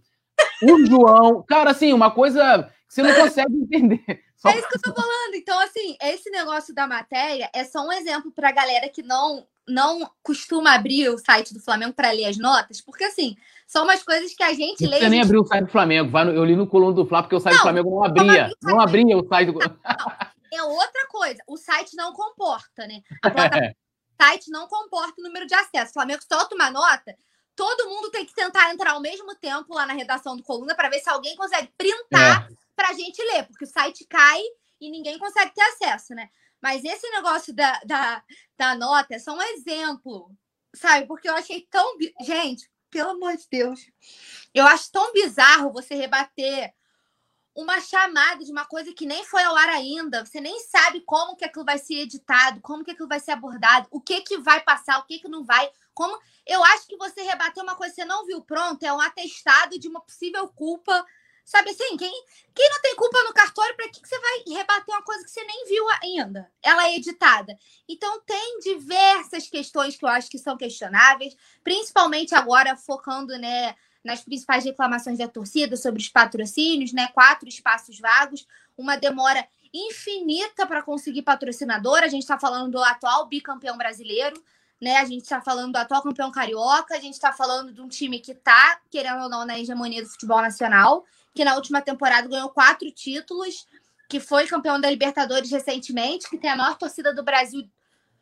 Cara, não é possível. E aí, considerando que eu sempre falo aqui, o mundo está em crise, crise financeira, tá todo mundo no, no mesmo barco, né? Digamos assim. Mas não é possível uma demora absurda. Eu acho que, que por exemplo, o Flamengo estava pedindo, né? Vamos por aí, 10 milhões por um contrato de patrocínio.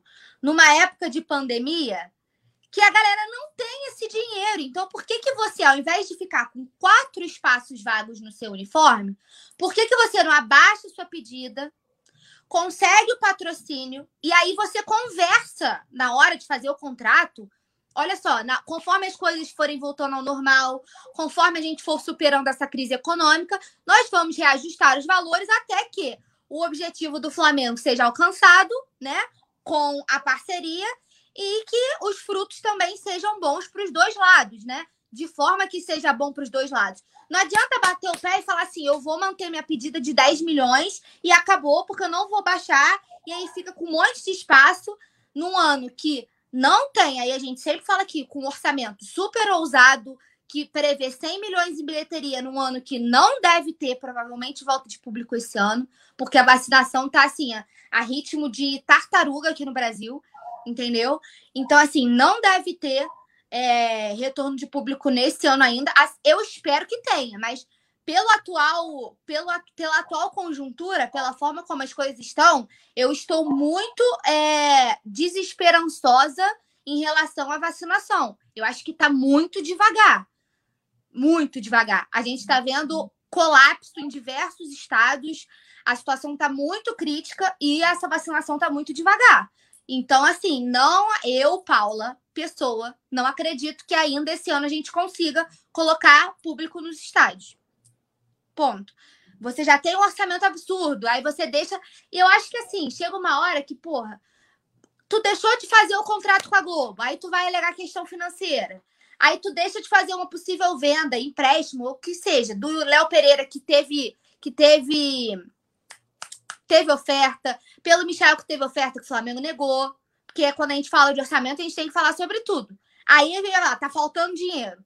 Aí você tem quatro espaços de patrocínio. Eu abaixaria a pedida, fecharia o contrato e faria cláusulas que, conforme as coisas fossem voltando ao normal, os valores fossem sendo reajustados, porque a gente sabe que todo mundo que fecha com o Flamengo tem retorno. O BRB sempre divulga, cresceu absurdamente, né, com o Flamengo, número de contas, o banco explodiu, entendeu? Então a gente sabe que a torcida do Flamengo dá retorno, a torcida do Flamengo tá na merda, mas não deixa de consumir um produto oficial, entendeu? Não deixa de comprar uma camisa, por mais cara que a camisa esteja, sempre vai ter um que vai, vai fazer um esforço, vai comprar uma camisa, vai comprar um produto oficial, vai comprar um copo.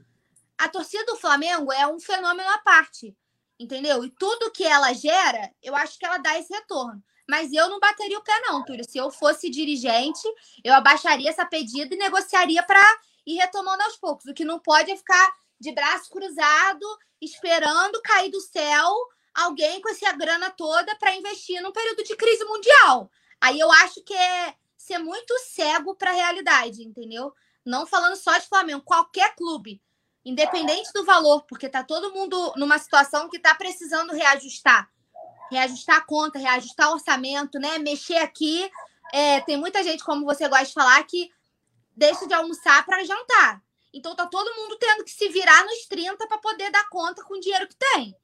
Não é exclusividade do Flamengo. Então que ele tenha consciência das coisas que estão acontecendo e saiba negociar dessa forma. Não adianta ficar de braço cruzado esperando um patrocínio de 10 milhões de reais cair do céu com os moldes de crise econômica mundial que a gente vive. Aí eu acho um tiro nem é no pé, não, é na cabeça, sabe? Aí de, de ganhar receita, aí você não pode pagar jogador tal, aí você tem que negociar aqui, aí você vende um menino que poderia ficar mais tempo, que poderia sair mais caro, porque é uma promessa, você vende mais barato que você precisa repor aqui. É um ciclo. É, o Matheus Coelho comenta aqui que ele acredita que não é questão de ter empresas que queiram patrocinar, o problema é quanto querem pagar, né? O que a Paula está falando, de repente fazer uma. diminuir um pouco, né? O Alessandro Nunes comentando aí, a produção colocando na tela, marketing está perdido. Rafael Lima elogiando aqui o site do Coluna do Fla. Esse não cai, meu amigo, esse não vasca, né?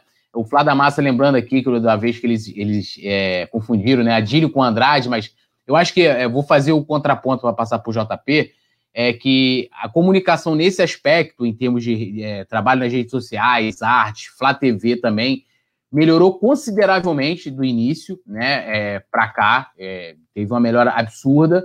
É, outra coisa também que eu estava até assistindo nesse vídeo do Venê, né, o licenciamento teve um aumento. Em 2000, de 2019 para 2020 eles conseguiram aumentar o patrocínio, acho que a pandemia é, é, conseguiu dar uma, vamos dizer assim, uma prejudicada. Esse trabalho com o próprio BRB, 200 mil contas, o Flamengo, é, é algo também que a gente deve acreditar ao marketing, é, sendo que eu acho que, é, é, vamos dizer assim, as grandes estão vendo as grandes pedras, na verdade, e tem essa questão da Flá TV que está muito evidência. É, JP, então, assim, olhando isso, que eles conseguem alcançar alguns resultados, você acha que é exagerado ou a torcida, de certa forma, tem razão, é, ou o fato dele não conseguir os maiores resultados com os patrocínios no uniforme do time principal, a Flá TV, pesa muito mais? Eu acho que pesa, assim, é, algum, algumas situações que ele não tinha tanta evidência, ele colocou o rosto, que, ah, não, que eu participei, isso causa com que ele esteja sofrendo essa hashtag agora. Por exemplo, na situação do BRB, que, ah, que o Flamengo fechou a parceria. Muita gente não sabe, Túlio, que quem conseguiu fazer o meio-campo ali e não ganhou crédito foi o Alexander por Isso. conta de todos aqueles, aqueles vínculos com políticos, sim, da politicagem sim. que o Flamengo faz, que Inclusive, é criticado. até aqui, eu acho legal reconhecer também que o Alexandre foi um dos caras, apesar de que muita gente critica é, o trabalho dele, eu também critico esse, esse lance, como que é feita a política, mas ele foi um dos caras responsáveis por a gente regularizar hoje o ninho do urubu todinho em tempo recorde, praticamente. Só para só queria pontuar isso. Sim, sim, não, assim, estou comentando uma situação específica. Não concordo com a política que a atual diretoria faz, de que é normal, que outras também faziam, mas eram eram mais, menos descarado do que da situação. Só que aí o Gustavo Oliveira, quem estava sentado na mesa de apresentação da coletiva? Ele. Aí, em outros momentos, Flá TV, final da Libertadores, momento dos jogadores, quem estava dando entrevista? Ele título do Campeonato Brasileiro, quem estava lá no. Assim, foi uma exposição onde ele estava. Aí sempre aparecia lá, vice-presidente de marca de comunicação do Flamengo. Aí todo mundo para para pensar que o Flamengo hoje, maior time do Brasil, conquistando tudo que conquistou, não tem alguns espaços do uniforme assim completos. MRV que saiu, o último agora das costas, a Union Life que pagava 3 milhões para o Flamengo, mas para estampar Aí você pega a Flá TV, que eu acho que, Túlio, foi um, um projeto onde o Flamengo colocou suas fichas, falou para todo mundo que ia dar a resposta de não ter a, é, aceitado os 18 milhões da Globo, porque poderia assumir muito mais e conseguir muito mais dinheiro com a Flá TV. O que, eu, o que a gente vê é muita gente próxima a gente cancelando a assinatura, que não teve assim, três jogos e não conseguiu ver você recebeu um comunicado que você não sabe se a plataforma vai suportar o tanto de gente. Túlio, 130 reais é muita coisa para o trabalhador brasileiro, cara. Para a gente ganhar 130 reais, a gente tem que trabalhar muito. Então, não é qualquer dinheirinho. Se você for com é, 130 reais. Era numa parada ao vivo. É, pô. Isso, entendeu? Porra, isso é bizarro. Isso é bizarro.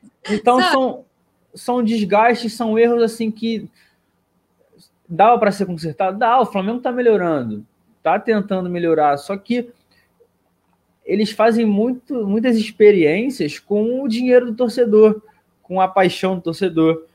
Por exemplo, a gente ah, não tem como ter o MRV nas costas. Porra, fechar com dois anos por é, 4 milhões por dois anos de carioca é uma piada para o torcedor não conseguir assistir.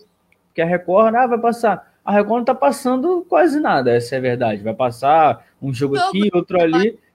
E isso tem também dedo do Flamengo. Porque no contrato com a Record dessa venda, o Flamengo disse que só iria vender um clássico, Flamengo Botafogo, da próxima quarta-feira. Que o Flamengo iria priorizar a sua rede, a transmissão da Flá TV, para conseguir trazer os torcedores. Ou seja, o Flamengo meio que, entre aspas, impossibilitou a Record de transmitir alguns jogos do Flamengo e não conseguiu transmitir. Quem se ferra? O torcedor, que parece que a gente está vivendo um déjà vu, né? A gente está em 2021, 2020, perdão, 2021 está. Porque a gente não consegue ver o começo do Flamengo no Carioca, futebol vai parar, e aí? Uhum. Então, assim, acho que a hashtag do, do, torcedor é justa. A partir do momento que o torcedor acha que não está sendo entregue, sim, o, o, o que deveria, e eu concordo. Ah, a situação é ruim. É, eu concordo com o Paulo. Ah, não dá, não, eu não posso pagar 20 milhões. Você pode me pagar 15? Daqui a dois meses, se a pandemia tiver de outra forma, a gente bota uma cláusula no contrato que a gente reavalia se vale jogar o valor para cima ou se mantém. Ah, mas ficar com espaço em branco, Túlio, isso aí já não é mais para o Flamengo. É coisa, por exemplo, para um Fluminense, para um Botafogo, para clubes assim que eram tinha uma condição boa. A gente viu o Fluminense jogando com seja sócio. O Botafogo, a gente, pô, o Botafogo a gente fazia piada do Botafogo que vinha com promoção das lojas americanas, casa e vídeo na camisa. O Flamengo Sim. não precisa disso. O Flamengo também não precisa jogar com sem uniforme. Eu acho que é aquilo. Quando eles pensarem em, em aumentar o preço do, do, do sócio off, não é nem do sócio off Rio, da contribuição dos off Rio, tipo assim, mais de 100%, o torcedor reclamou, mas muita gente continuou pagando. O torcedor, o sócio torcedor, a gente tá. Eu vi hoje uma crítica de um torcedor sobre o número de, de sócios que caiu. Isso eu acho normal, tá? de, de cair bastante, porque não é, não é todo mundo, cara, que vai continuar pagando, que tem condições. Não, e sem contar que, que, desculpa até te interromper, JP, que é um programa em que ele beneficia somente, praticamente, não ingresso. Dizer, praticamente, o ingresso. Tá a partir do momento que você não tem o principal produto, o cara. É, eu estava até vendo um comentário hoje assim, né? A relação do marketing com o torcedor é uma relação empresa-cliente. Por mais que você tenha a questão da paixão, mas ele é um cliente. Você tem o código do consumidor, você tem uma série de, de situações. Aí o cara tá ali, não tá recebendo nada, não pode ir no jogo, não pode, não pode isso, não pode aquilo. O cara vai, vai encerrar. E ainda vai encerrar, muitas vezes, para poder pagar a Flá TV. Então, não, só para terminar isso do marketing, eu acho um erro básico e primário. Eu não sou, ah, daqui a pouco o pessoal no chat pode ver, ah, você não entende nada. Tá, mas o, os 60 mil torcedores que continuaram pagando durante esse tempo todo, eles não têm nenhum tipo de benefício na Flá TV mais? Assim, eles não tinham uma prioridade, eles não tiveram nada. Assim, um eu, eu não sou. Vamos supor, a Paula é sócio torcedor, eu não sou. Eu, eu entro na transmissão antes dela, eu consigo ver o jogo e ela não conta da fila. Então são alguns errinhos assim que eu acho que o, o marketing poderia estar fazendo mais sim, mesmo com todos os problemas. Lembrando que o problema é mundial, todos os clubes passam e sofrem, mas a gente está aqui para discutir o Flamengo. É, é, eu acho que as maiores reclamações, pelo menos é, pegando o termômetro aqui do chat, um pouquinho do que eu vi nessa hashtag, foi de realmente a questão dos patrocínios, né, que foi debatida aqui, a Paula também colocou muito bem, e a questão da Flá TV+, né? Até teve uma pergunta, você é oposição à, à gestão do Landim? Não. Eu, como né, estudante de jornalismo, que trabalha aqui na comunicação, faço o que o jornalista deve fazer, né? Que é questionar sempre, né? E aqui, como a gente dá opinião, elogio também.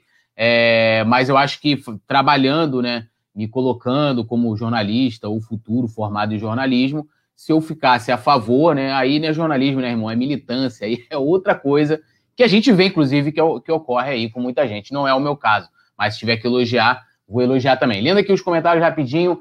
É, é, o Pedro Leal falou: a recompensa do sócio torcedor é uma ligação gravada do Arrascaeta. Eu recebi a, a gravação do Diego, hein? Esse não recebi, eu queria receber do Arrascaeta, ele falando em inglês, inglês, ó, em espanhol, tô com o negócio do perfil. Uh, Washington Graça José falou: uma parte da diretoria do Flamengo só pensa em dinheiro e outra parte é a nação de coração. Uh, o Reginaldo Batista falou: ainda tem gente que passa a mão na cabeça do Landim, perdeu dinheiro com a Globo, tá perdendo sócio torcedor, cancelamento de assinatura da Flá TV e falta de patrocínio. Arrogância tem seu preço. O Vladimir aqui externando a questão aqui do, do futebol, botou, aproveitando fora abraço, seu vereador, seu vereador. É, a galera a gente vai falar do Rafael daqui a pouco, o Tim Bosch comentou aqui, ó. A transmissão da Flá TV Mais é péssima em todos os jogos da queda de sinal interrupções irritantes. A Matheus Coelho falando, é, vocês estão especulando que eles não fizeram isso, ou é uma certeza que os dirigentes não barganharam os valores? O noticiário diz que não, né? Pô, é, e se fez, e não, se fez e não conseguiu, três vezes pior, né? É, o cara não conseguiu é. negociar um patrocínio abaixo do valor para o Flamengo, acaba o futebol.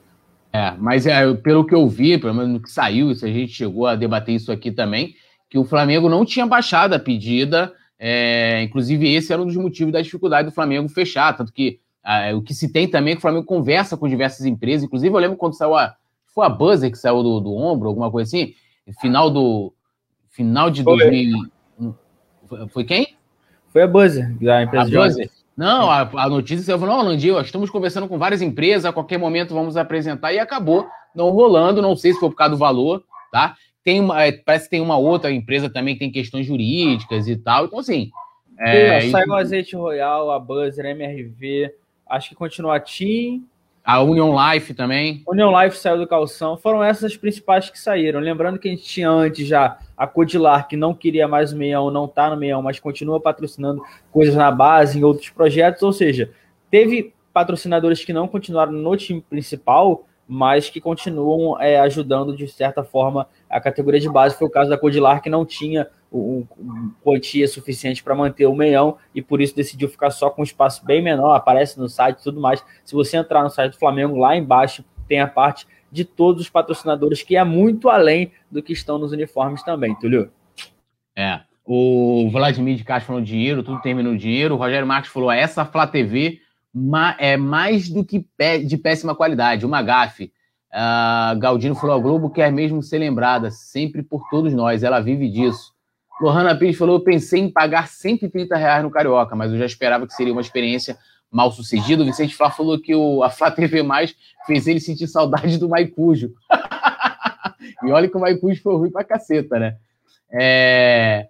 A galera tá falando da. A gente vai falar da paralisação também, a gente vai entrar no assunto também, que é polêmica, né? Só polêmica. O, programa... o começo do programa é só polêmica, meu irmão. É isso. Do Questão do Gabigol. Oi? Do jeito que o Brasil gosta. É. Nada... É, ó, a Natanael Lima chegou aqui. Eu não sei se serve, mas Natanael, boa noite, um beijão para você. Que né, o negócio dela é o Rafa. O Rafa não mandou, Rafa não mandou boa noite para mim. De repente que sirva, tô mandando aqui para você. Ó, mais polêmicas agora o Gabigol, nosso querido Gabigol, né, que se, acabou se envolvendo na questão lá do, do cassino. E no último episódio lá da, da Globoplay, lá do Predestinado, né, uma, uma série documental sobre a vida do Gabigol, eles resolveram incluir né, a, aquela imagem que ele está sendo conduzido pelos policiais e também a, a, a entrevista que ele deu para a Globo, né, de forma até exclusiva para a mesma Globo. E aí no dia, e aí eu não sei se foi feito algum tipo de ponte entre a produção do, da série com o staff do Gabigol, em que eles tent, uh, o staff do Gabigol tentou impedir que eles colocassem uh, o último episódio no ar por conter e, esses, esses episódios. Né? E aí acabou virando um embrólio judicial né? O Gabigol perdeu, né? A, a série tá, tá lá, o episódio está disponível na Globoplay, que é o quarto e último episódio da série, e acaba aí finalizando com essa polêmica. Paulinha, como é que você viu essa situação? Você achou que, é, é, até como, não sei se você assistiu a série, mas como espectadora, o que, que você acompanhou? O que você achou disso, de pegar uma série que estava ali toda baseada em cima da, da vida dele, mais exaltando, trazendo bastidor, e de repente traz algo é, uma polêmica em tantas outras polêmicas que o Gabigol tem e que deixou aí o nosso querido artilheiro, vamos dizer assim, inquieto nesse final de semana.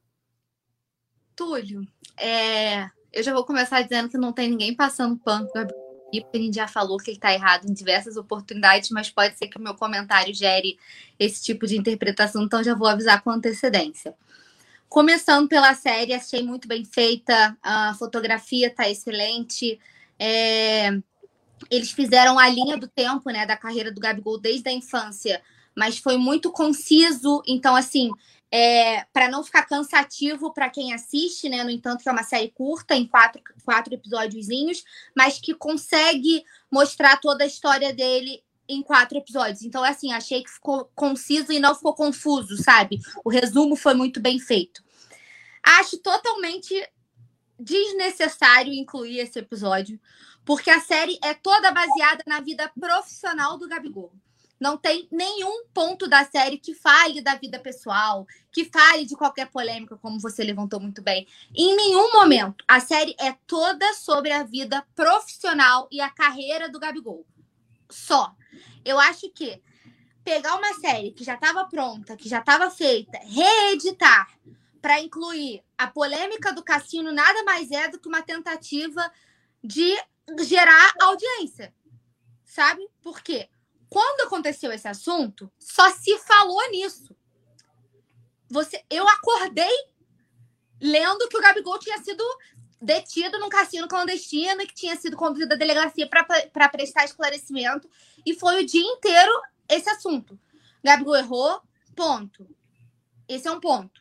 Não é passar pano. Gabigol errou, não devia ter. Duas vezes. Errou porque estava no cassino clandestino, primeiro lugar. E errou porque estava aglomerado no meio de uma pandemia. Primeiro, que não era nem para estar tá lá. Segundo, nas condições que a gente vive no país e mundialmente. Esse é um fato. Agora, usar isso na série, que não tem nada a ver, que é uma série que fala só na, da carreira do Gabigol, que conta só a história dele como jogador de futebol, que não tem nenhuma influência, é isso que eu tô querendo que vocês entendam. O meu ponto de vista. A ida do Gabigol ao cassino nada tem a ver com a carreira do Gabigol atleta. O Gabigol, pessoa, errou ao ir ao cassino durante uma pandemia aglomerar. Beleza. O Gabigol, atleta, não tem nada a ver com essa história. Assim, é, o, eu quero dizer que na carreira dele, esse episódio não influenciou em nada. Então não faz sentido reeditarem uma série para incluir isso, a não ser que a série falasse já desde o começo da vida pessoal do Gabigol e abordasse as polêmicas dele como pessoa, falasse de relacionamento, aí fosse um tipo um ego da vida, aí beleza. Você foi lá, ele fez isso, a gente incluiu. Mas nos moldes da série, eu achei desnecessário. Eu acho que foi apenas o, um, uma questão de tipo assim. Vai dar audiência, porque todo mundo quer ver o que aconteceu. A gente tem imagem do Gabigol sendo detido, né? A gente tem imagens do Gabigol sendo levado para a delegacia. Então, eu vou colocar isso no meio da série. E aí foi reeditado para gerar audiência, nada mais. E assim, a Globo não está errada em querer audiência, não é isso que eu estou falando. Na minha avaliação, não tinha a menor necessidade disso ser incluído na série. Mas, assim, eu acho que são. A gente tem que avaliar os dois lados. Eles jogaram para a galera, eles querem, e é isso mesmo, né? Você faz uma série esperando retorno, audiência, o Gabigol por si já vende muito, o Gabigol polêmico vende muito mais. Se a imagem dele já vende, a imagem polêmica dele vende o dobro né? E tudo que é relacionado à vida pessoal, fofoca, a gente sabe que rende muito. Então, eu acho que foi só uma tentativa da emissora de conseguir. Porra, se a gente botar polêmica, a gente vai dobrar o número de acessos à série. Beleza. Pensaram nisso, mas eu, como espectadora, eu acho totalmente necessário, porque não tem nada a ver com a série, sabe? É um ponto totalmente fora da curva. Você vem assistindo a vida inteira, bonitinho lá. A carreira do Gabigol, não sei o quê. Do nada entra o capítulo assim, ó. Eu acho que não tinha necessidade, mas eu entendo, eu entendo o Gabigol ter. Porque uma das alegações, pelo que eu estava lendo, só para concluir minha fala, é que é, eles estavam alegando que no contrato é, não tinha nada que assim manchasse a carreira. É isso que eu tô falando. A carreira que pudesse manchar a carreira dele né, foram tra trataram como se fosse um sensacionalismo querer jogar essa polêmica ali no meio. Então eu entendo o lado do Gabigol, justamente por ser uma série que conta da carreira dele isso não tem influência nenhuma, mas eu entendo o lado da produtora de querer jogar pra galera e querer audiência. Não concordo, acho que não tinha a menor necessidade de colocar isso. É, porque a série estava muito boa, acho que não, não precisava disso para prender a atenção de ninguém. Todo mundo tá falando muito dessa série, né? Todo mundo assistiu falando que chorou, que não sei o que. Senão teria que botar namoro, Gabigol volta, termina e volta, termina e volta, aquele namoro que 200 anos termina e volta, ninguém falou nada sobre isso, entendeu? Então acho que foi meio desnecessário na minha avaliação. O Vicente Flá falou: "Pois é, o meu namoro com o Gabigol não tá na série". Então assim, aí vai e bota a ida dele pro cassino. Pô, sacanagem. É, o, antes de passar aqui para o JP, eu vou dar minha opinião também sobre isso. O Raif Marques falou que a Globo não é detentora da produção, então não há nada de errado a situação do craque é indefensável numa análise sem paixão. O Vicente, Vicente Flá tá zoando aqui. A Maria Araújo falou, Paula, não concordo. A partir do momento em que o atleta mais badalado em atuação no país em que ele faz, o que ele faz repercute positivamente ou negativamente o Gabriel, que parece que não tem consciência disso. É, Lohana Pires falou que faltou a treta com a ex, né, para virar predestinado à baixaria. Ah, o, mano, a galera comentando aqui, o Rafael Leão, Paulo Matos falando sério agora, esse episódio do Cassino foi um, marketing maldoso da Globo, que ele tinha comentado antes aqui, cadê? Não peguei. É, é, cadê? Ah, não tá aqui, mas eu vou, vou, Cara, eu vou comentar o seguinte: eu acho que eu concordo muito com o que a Paula falou na questão do conteúdo, porque assim, vamos combinar. É, é, é, esse documentário do Gabigol é um documentário chapa branca.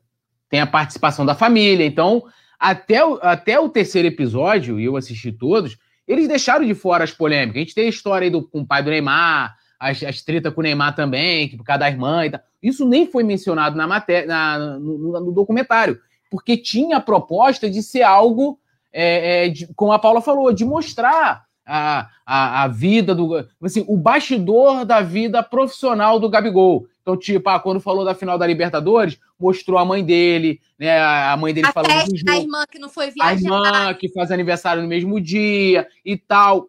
Não, o objetivo da série não era polemizar nesse sentido, né? Mas era trazer detalhes que, que o público não tem acesso. É, é, eu prefiro as biografias, vamos dizer assim, é, é proibidas, né?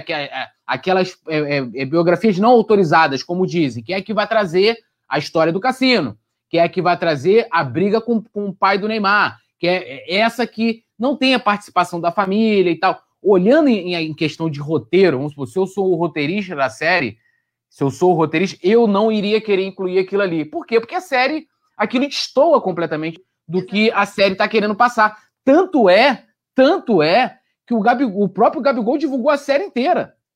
A série inteira ele dá stories, é, Twitter, ele lá fazendo. A irmã dele também, stories e tal, gente, vão aparecer na série lá, não sei o que, não sei o que. Então, assim, é, é, é, é, e isso não muda, não apaga a polêmica, tá? Eu acho que seria melhor a Globo, na minha opinião, olh olhando né, fazer uma matéria jornalística sobre a série e falar sobre isso, sei lá, botar no Fantástico, botar no Esporte Espetacular e, e, e nesse sentido, do que incluir isso numa série que foi totalmente chapa branca até, até o terceiro episódio, né? Então, assim, é uma polêmica, lógico, uma coisa que eu acho que tem que deixar claro, não tiro o direito da Globo decidir de botar, né? Eu acho que beleza, botou e tal, teve a repercussão, e é agora que eu vou botar o JP no jogo. JP, você não acha que a repercussão se deu mais pelo fato do Gabigol ter entrado na justiça do que pelo conteúdo em si? Porque se a gente for olhar, a própria entrevista do Gabigol é muito água, água sem sal pra caramba. Ali ele explicou o óbvio, pediu desculpa, que eu acho que ele deveria ter feito, errou pra caceta, como a Paula colocou muito bem. Errou duas vezes. O fato de estar tá, né, é, no cassino ilegal e o fato de estar tá é, é, é, é, descumprindo medidas restritivas por conta da pandemia. Mas se ele não fala nada, aquilo ia passar, ia ter o episódio, a pessoa podia até comentar ali, ah, incluíram lá o negócio do cassino, aí ia, ia ficar ali, né? De repente saiu uma matéria ou outra ali, olha, a Globo incluiu a questão do cassino, ia morrer.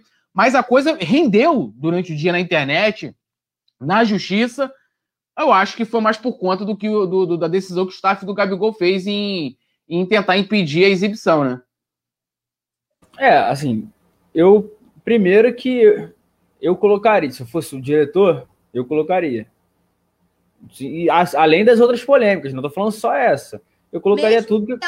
totalmente fora do contexto do roteiro. Não, mas aí se eu fosse diretor, eu ia querer botar as polêmicas todas, mas fora Ai, não, mas, mas, não tinha polêmica. Mas, né? mas a Globo sabia que ia querer, sim, que ia dar é, notícia. Só que assim, eu vejo por outro lado também como o Gabigol, quando quis falar isso aqui, ele procurou a Globo por causa da notícia. Foi fantástico. Ele, você sabe que para conseguir falar alguma coisa com o Gabigol, é, ou você tem que ser pai e mãe dele ou, ou empresário, porque não fala.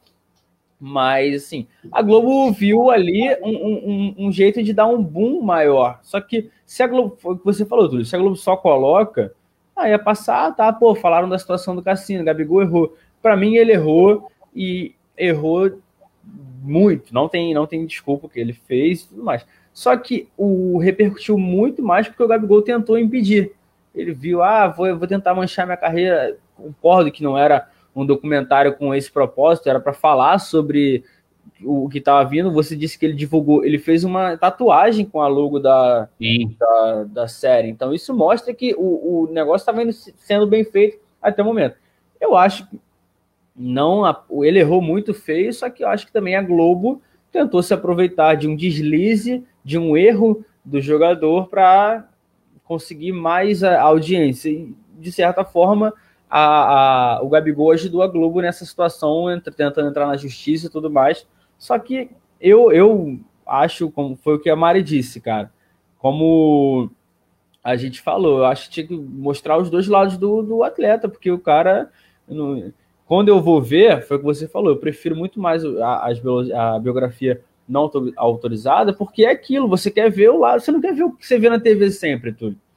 Você quer ver o cara por exemplo, uma série que eu acho muito boa, tem na, na Amazon, não sei se a gente pode falar, a produção vai matar, é a do Tottenham. Porque a gente tem uma, uma série do, da seleção brasileira, que é a série no, na Copa América. Ah, todo mundo feliz, não mostra nada. A do, do Tottenham, não, mostra os caras assim, discutindo o som com o Loris, um falando que quase saindo no soco no vestiário. A gente quer ver, é igual quando sai um bastidor da Flá TV com os caras aquecendo, todo mundo reclama. A gente não quer ver o aquecimento, a gente quer ver o que acontece fora. Então, eu, eu acho assim, não, não, não vou dizer quem tá certo e quem tá errado. O Gabigol errou de estar no cassino muito feio, só que a Globo tentou ganhar, pegar hype, como todo mundo fala hoje, com, com o deslize do Gabigol e conseguiu, porque o próprio Gabigol, entre aspas, no linguajar que a gente sempre fala, caiu na pilha. É, né, tem vários comentários aqui, a galera, na verdade, se divide, só deixando claro que eu acho que a Globo tem, tem todo o direito de colocar ali. Eu acho que a pegada do documentário Obrigada. Não se deve a isso. É, né? eu, isso é, eu, eu acho que isso, isso aí. Ele não é um documentário jornalístico, exemplo. Pô, vou dar um exemplo aqui de um puta documentário da Amy, que tem na Netflix. Ele mostra ali uh, os bastidores da carreira dela, da fama que ela não conseguia lidar e tal. E ali mostra toda a polêmica, tá? E é uma série não que... é intuito. É, então, assim, a série, é, é, é ela é, é, assim, ela é polêmica, apesar de ter o apoio ali da marca dela e tal lá, mas mostra polêmica com a família e tal, papapá, mas é uma coisa jornalística. Essa da Globo era, ele tava, era até meio, parecia meio que uma novela, né? Tem aquela toda dramaturgia, toda aquela historinha, aquela emoção e tal. Uma pegada completamente diferente. Que a Globo tinha direito de colocar, eu acho que sim, tanto que a justiça disse que eles poderiam exibir. Só para deixar claro, o que não apaga, mais uma vez, tem que deixar claro, os erros do Gabigol. Errou, errou pra caceta, assim. É, o que a gente está debatendo aqui é como foi a condição disso pelas partes. Se o Gabigol foi, foi certo em tentar impedir, se a Globo em, em colocar, e etc, etc. O que para mim também é, é, vamos olhar Mas, assim. Túlio, pode, rapidinho, pode ter sido uma coisa contratual. Olha, eu não quero que você fale de tais, tais polêmicas para cá. A Globo pode ter visto um gancho olha, depois se não tem nada no contrato, então eu me vejo no direito de colocar. Isso pensando se uhum. o cara da série. Porque, querendo ou não, Túlio, a gente sabe que a polêmica é o que chama. Ah, quero ver o Gabigol. Só que, de repente, com certeza no contrato tem, olha, não quero que você fale das polêmicas e tudo mais de tal, até tal data. Surgiu depois, não sei. Aí eles podem ter visto uma brecha, o Gabigol não gostou, aí sim gera essa situação toda na justiça. É, até, é, até isso, porque, como, como a gente falou aqui, a série até o capítulo 3 não tem polêmicas da vida pessoal do Gabigol. Não tem.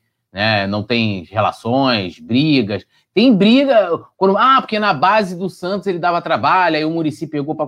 Tem esse tipo de coisa, né, que faz Mas... parte ali a carreira dele, é isso que eu tô, tô É, que, que, que eles colocam, é, que eles colocam para poder é, fazer o perfil da personalidade do Gabigol, porque a série tem vários. Tem o início, ah, ele nasceu, teve dificuldade no nascimento e tal. Aí eles traçam um perfil do Gabigol na infância, depois da mãe, que é para tu... Aí eles vão traçando o perfil do Gabigol atleta, que até o Felipe Luiz comenta, que ele é esquentado e tal. Então você tem várias, é, várias vertentes ali, mas nunca da vida pessoal dele, entende? Tipo, ah, como é que é o Gabigol, sei lá, o Gabigol é namorador? Não fala ali na série.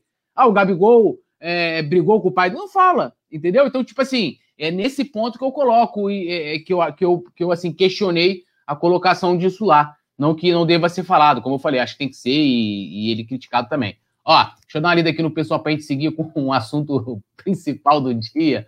É, Vicente Flá falou que eles não é, aprofundaram muito no porquê ele deu errado na Europa, era uma série totalmente chapa branca até então. Eles até, eles até mencionam, né, é, sobre essa passagem na Europa, o que deixa claro ali que ele jogou pouco. Realmente, os números lá foram, né, Benfica cinco jogos, no, no, na Inter também alguma coisa nesse sentido assim. É, o Rafael Lima falou que o predestinado é o Gabigol que levou fama. É, galera falando do Rafinha aqui. Vamos lá. É, o Matheus Coelho falou: só quero ver o Gabigol mudando a comemoração. Vai ter contagem de nota e jog jogando notas pro alto. E quem achar ruim, não entendi, mas tudo bem. É, mudar a comemoração contando nota, contando dinheiro, seria isso? Ah, o Raif Marques falou que tem que mostrar também um lado polêmico, que aliás ele gosta muito. Nayon Rubro Negro falou: ninguém gosta de ver homem bater, mas ele não bateu em mulher, gente. A gente está indo para um lado que, né? Marcelo Martins. Não, não tem muito a ver, né? É, não, nem pô, vai fazer um documentário de um cara que bate mulher, irmão, não dá, né? Sem, sem sentido. Vlad, o Marcelo Martins perguntou se, aproveitando o tema, os membros da bancada são fãs de tatuagem. Eu pode ver, né? Eu sou, eu, eu sou fã, todo tatuado, tem uma penca, outro você não vem, né? Olha lá, JP também tem um olho de horas ali, ó, o olho que tudo vê. Mostra é, essa tatuagem aí, Paulinho. Eu tenho, eu tenho na canela, mas não dá pra mostrar. A canela toda fechada, pô. Ai, que isso, é. Porra, JP é estilo, irmão. Canela é fechada. Foto do Túlio, a foto do Túlio abraçado com o Nazário na canela. Um dia eu é. mostro. É, é, Paulinha, você não tem tatuagem, Paulinha? Você não gosta de tatuagem? Eu amo, mas eu não tenho ainda. Ainda. Ainda, ó, ó. JP, tô sabendo aí que você vai descansar aí, vai deixar a gente aqui? Não, tem que resolver uns problemas aí. A produção, a produção me expulsou, na real. É, aí gente, que... vou sair, defesa do JTP foi expulso. É, a Paulinha tá vendo. Mas, rapaziada, um beijo. Tô de volta amanhã, deixa eu ver, no, no Notícias amanhã. Talvez no resenha, nunca se sabe, que hoje eu não tava aqui, mas, mas tô, tamo junto. Vou não tava aqui, mas tá. É, o stand-by, a gente tá aqui, ó. Na lista de, a pré a pré-lista do Tite, que tem, tem 23, eu tô na pré-lista, pô. É que o, o Vicente Flávio colocou o JP vai buscar o Godofredo no jiu-jitsu. É isso, é isso. No veterinário, foi tomar vacina. Ah, alô, Tamo junto. Tamo junto, JP. Até amanhã, vamos que vamos. Agora que começa as polêmicas mesmo, o JP tá saindo. Pipoquei, fui. Bom, gente, hoje, né, seguindo a novela é, já ia falar a novela Rafa Penido, a novela Rafinha, né? Ele né, deu, fez uma declaração, deu, deu ele está dando entrevista já há muito tempo, né? Eu já não sei nem mais qual declaração que é, onde ele deu, ele está falando tudo, tudo quanto é lugar. É, eu já me perdi. Porque, assim, eu na moral. Sei falou para quem, né? Eu, só sei que é, eu sei que ele falou. Para quem eu não sei. Né? E, e o Rafinha né, é, soltou aqui que ele falou, né? Inclusive tá lá no Coluna do Flá, todos esses detalhes que eu acompanho no Coluna do Flá. Falei, ah, vou ver lá no Coluna do Flá porque eu não quero assistir o Rafinha falando. Ele falou o seguinte: fui vítima de uma guerra política. Rafinha dispara contra a diretoria do Fla após negociação frustrada. E aí eu vou abrir aspas para ele aqui, Paulinha. Ele falou o seguinte, a primeira aspas. O treinador me queria, que é o Sene, o departamento todos, né, no caso do departamento de futebol, todos queriam, os torcedores, mais importantes, me queriam, e a parte financeira não era problema. Eu flexibilizei o máximo para receber meu salário em 2022. Fiz tudo. Assim é chato. Fui vítima de uma guerra política, distorceram falando que era parte financeira e não foi. Aí em seguida ele falou: Eu não sabia dessa guerra. Se acaso no futuro acontecer alguma coisa, eu vou virar a chave de novo. Não tem mágoa de ninguém, mas paguei por uma situação que não tem nada a ver, pois meu papel é no campo. Eu não tenho que pagar essa conta. Fui usado nessa guerra disse Rafinha. Aí, contextualizando o pessoal, né, segundo Rafinha, a decisão partiu de outra ala da direção, né, ou seja, o Rafinha foi aceito do departamento de futebol, tudo bonito, aceitaram valores, bababá, só as condições. Quando bateu na Gávea, na Gávea, quando bateu na outra ala da direção, né, que lá do Conselho de Futebol tem um BAP, que, que na verdade ele foi colocado numa guerra entre Marcos Braz e o BAP, né, e que o BAP vetou essa contratação que, que você está achando dessa polêmica e das declarações do Rafinha também, Paulinha? Eu adoro que o Túlio bota os nomes na roda. Eu já estava aqui pensando como que eu ia falar sem botar os Não, nomes. dá para falar, porque assim. Eu... o Túlio já chegou botando no ventilador e soltando na cara de todo mundo que é fulano com fulano. E que não que ninguém saiba, mas eu ia me abster dos nomes. Já que o Túlio falou, eu acho assim, Túlio. Primeiro que eu tô de saco cheio de falar de Rafinha, não aguento mais. Todo desenho eu falo a mesma coisa, né? Que coisa chata. Novela mexicana. Sempre falo isso, né? Aquela novela, aquela novela que não deu enredo e você tem meta de capítulo, tem que ficar repetindo a mesma coisa toda a vida, porque você precisa cumprir lá a determinação lá do, do contrato. Cara, então, eu acho, primeiro ponto, não tem vítima nessa história. Nem o Rafinha, nem dirigente nenhum. Não tem vítima. Todo mundo tá errado, de certa forma. O Rafinha, olhando pelo lado do Rafinha. Rafinha errou na forma como saiu, porque saiu deixando o Flamengo na mão, né? Saiu. Ah, porque eu não podia ser hipócrita, é, que eu ia receber três vezes mais, né? Eu tenho família, eu tenho três filhos, já tenho 34. Foi isso que ele falou, já tenho 34 anos, tenho três filhos, tenho família, ia receber três vezes mais, não posso ser hipócrita e, enfim, de, dizer que eu não iria. Beleza, foi, deixou o Flamengo na mão, o Flamengo teve que se virar, né? É, foi até muito rápido, e aí eu exalto a diretoria nessa parte. Foi muito rápido de, de conseguir um substituto para o Rafinha. E a época que o foi muito rápido, isso assim. Valorizo muito a diretoria, deu aula na contratação, resolveu rapidinho. A gente não não sentiu quando eu digo não sentiu, de tipo assim, a gente não ficou na merda. novela também, né? É, de saber o que, que vai acontecer. Chegou, resolveu, o cara chegou, treinou e já estava jogando. E a época que ele chegou, a gente elogiou muito o Isla, porque agora Sim. ele tá dando, né? Tá numa má fase. Encerrou mal a temporada. Pegadas, deu uma diminuída aí, mas ele chegou muito bem. E muita gente ainda brincava, tipo assim, quem é Rafinha? A gente tem o Isla. Isso virou meme na época. Ele chegou muito bem, então, nesse quesito, eu eu exalto a diretoria. Acho que o Rafinha errou pela forma como ele conduziu a saída dele, né? Não precisava ter sido daquela forma, mas também não vou dizer que qualquer um que recebesse uma proposta de de, de ganhar o triplo do que ganha, não pensaria duas vezes, né? Eu não vou ser hipócrita aqui de falar se alguém me oferece três vezes mais do que eu ganho no meu serviço, se eu não vou pensar em ir com todos os benefícios, né? Eu acho que você bota na balança e você vai ver o que é melhor para você, para sua vida, para sua carreira, tá? Então aí eu só acho que a forma como ele conduziu a saída dele foi errada. Acho que ele poderia ter saído pela porta da frente, digamos assim. Ter saído de uma maneira mais amigável e não da forma como foi. Da mesma forma que o Flamengo não era obrigado a repatriar o Rafinha. Eu sempre defendi aqui a volta do Rafinha. Eu sempre, quem, quem acompanha o resenha, quem não acompanha, tem recorte, quem não viu as resenhas que eu falei sobre isso, tem recorte até lá no coluna do Fla Play é, minha falando que eu acho que é questão de custo-benefício, que o Rafinha era uma prioridade pelo atleta que é de potencial, pela liderança que ele exercia, por ter ganhado tudo. E eu até falo, eu até dava vários exemplos de tipo assim, ah, até então estava se dizendo que era por causa de motivos financeiros. E eu até dava o exemplo que eu acho que, que, eu, que eu usava exatamente as palavras de que caro é você manter Léo Pereira, Michael, esses jogadores que não jogam, que foram contratações caras e que pesam na folha salarial. E o Rafinha, para mim, era um custo-benefício é, que dava retorno. Eu sempre deixei isso claro, sempre fui favorável ao retorno dele. Mas a diretoria do Flamengo não era obrigada a repatriar o Rafinha. Começaram a conversar sobre. Aí o que eu acho é que, assim, é, essa briga política se escancara, né? E aí, não só quando ele joga no ventilador, mas primeiro porque é ano eleitoral. Segundo, que a gente sabe que sempre dá treta aí entre os dois. Sempre, né? Eu acho que chega uma hora que a gente tem que avaliar que eles brigam por ego. Não tem ninguém aí pensando do bem do Flamengo. Cada um tá pensando na, na sua própria, no seu ego.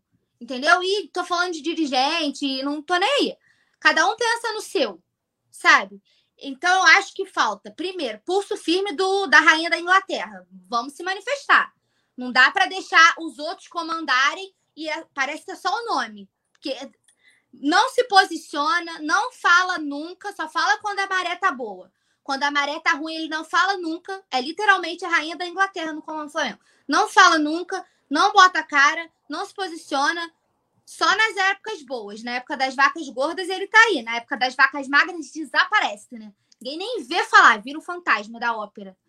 É, então, acho que falta pulso firme de Rodolfo Landim, de administrar esses, esses conflitos internos. Se ele quer manter o BAP e ele quer manter o Braz, ele que administra a briga entre os dois. O dirigente não tem que gostar de si. Eu trabalho com o Túlio. Eu não preciso gostar do Túlio. Eu não preciso mim, fazer Paulo. do meu trabalho. Ah, eu... outra questão.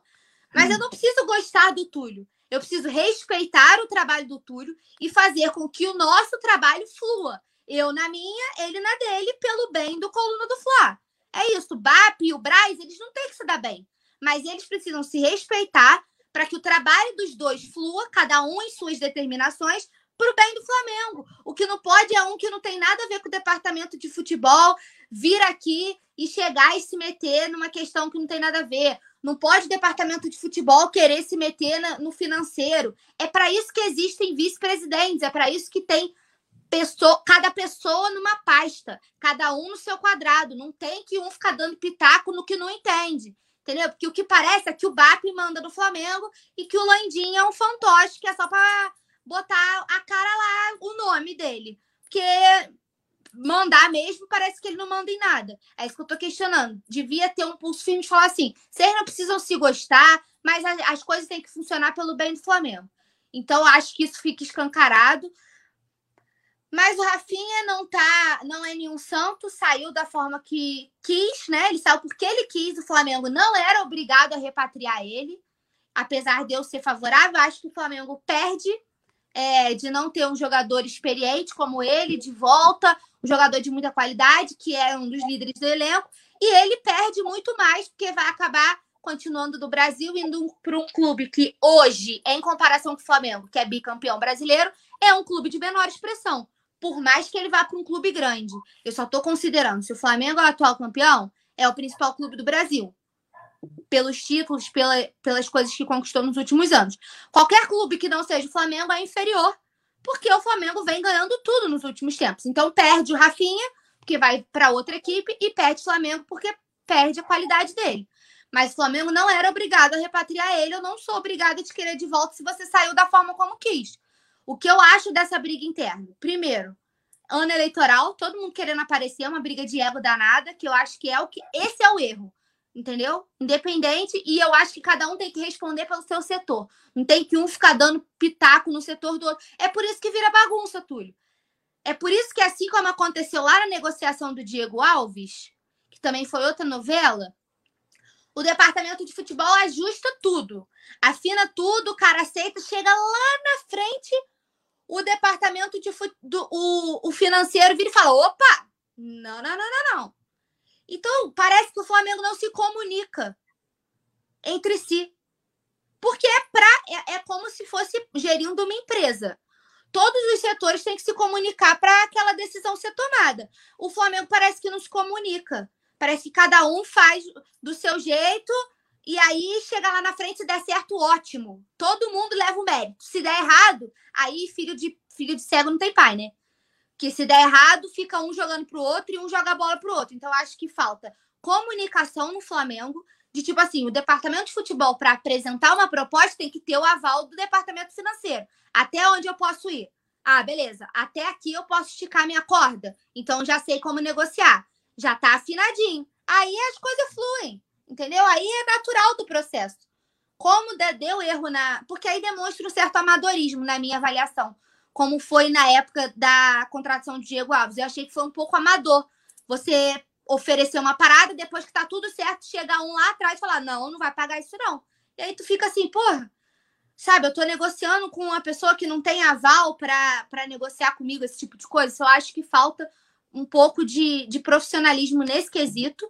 É, acho que cada um tem que responder pela sua pasta, o BAP não tem que dar pitaco no trabalho do Marcos Braz, o Marcos Braz não tem que dar pitaco no, no, no, no trabalho do BAP, e o Landim precisa assumir o papel de presidente e botar ordem na casa, né? Não dá para ficar essa bagunça, porque aí cada um fala uma coisa e no final das contas, quem paga, Túlio, é o torcedor, entendeu? Que a gente vai debater aqui, o Rafinha tá chateado, vai falar lá que tá chateado, o Flamengo até agora não se manifestou, não deu a sua versão, o que eu acho que era importante. Se o programa abriu espaço para o Rafinha falar, não sei se eles chamaram algum dirigente, o Flamengo optou por não se manifestar, mas eu acho que era importante a gente ter a versão do Flamengo sobre os fatos.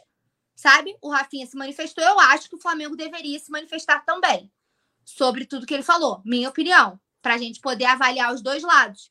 Porque é muito difícil você tomar partido sabendo um lado só da história. Eu tô indo pelo que o Flamengo falou na nota, né? O Flamengo falou que era questão orçamentária E aí o Rafinha veio e falou uma coisa totalmente diferente. Acho que o Flamengo deveria responder.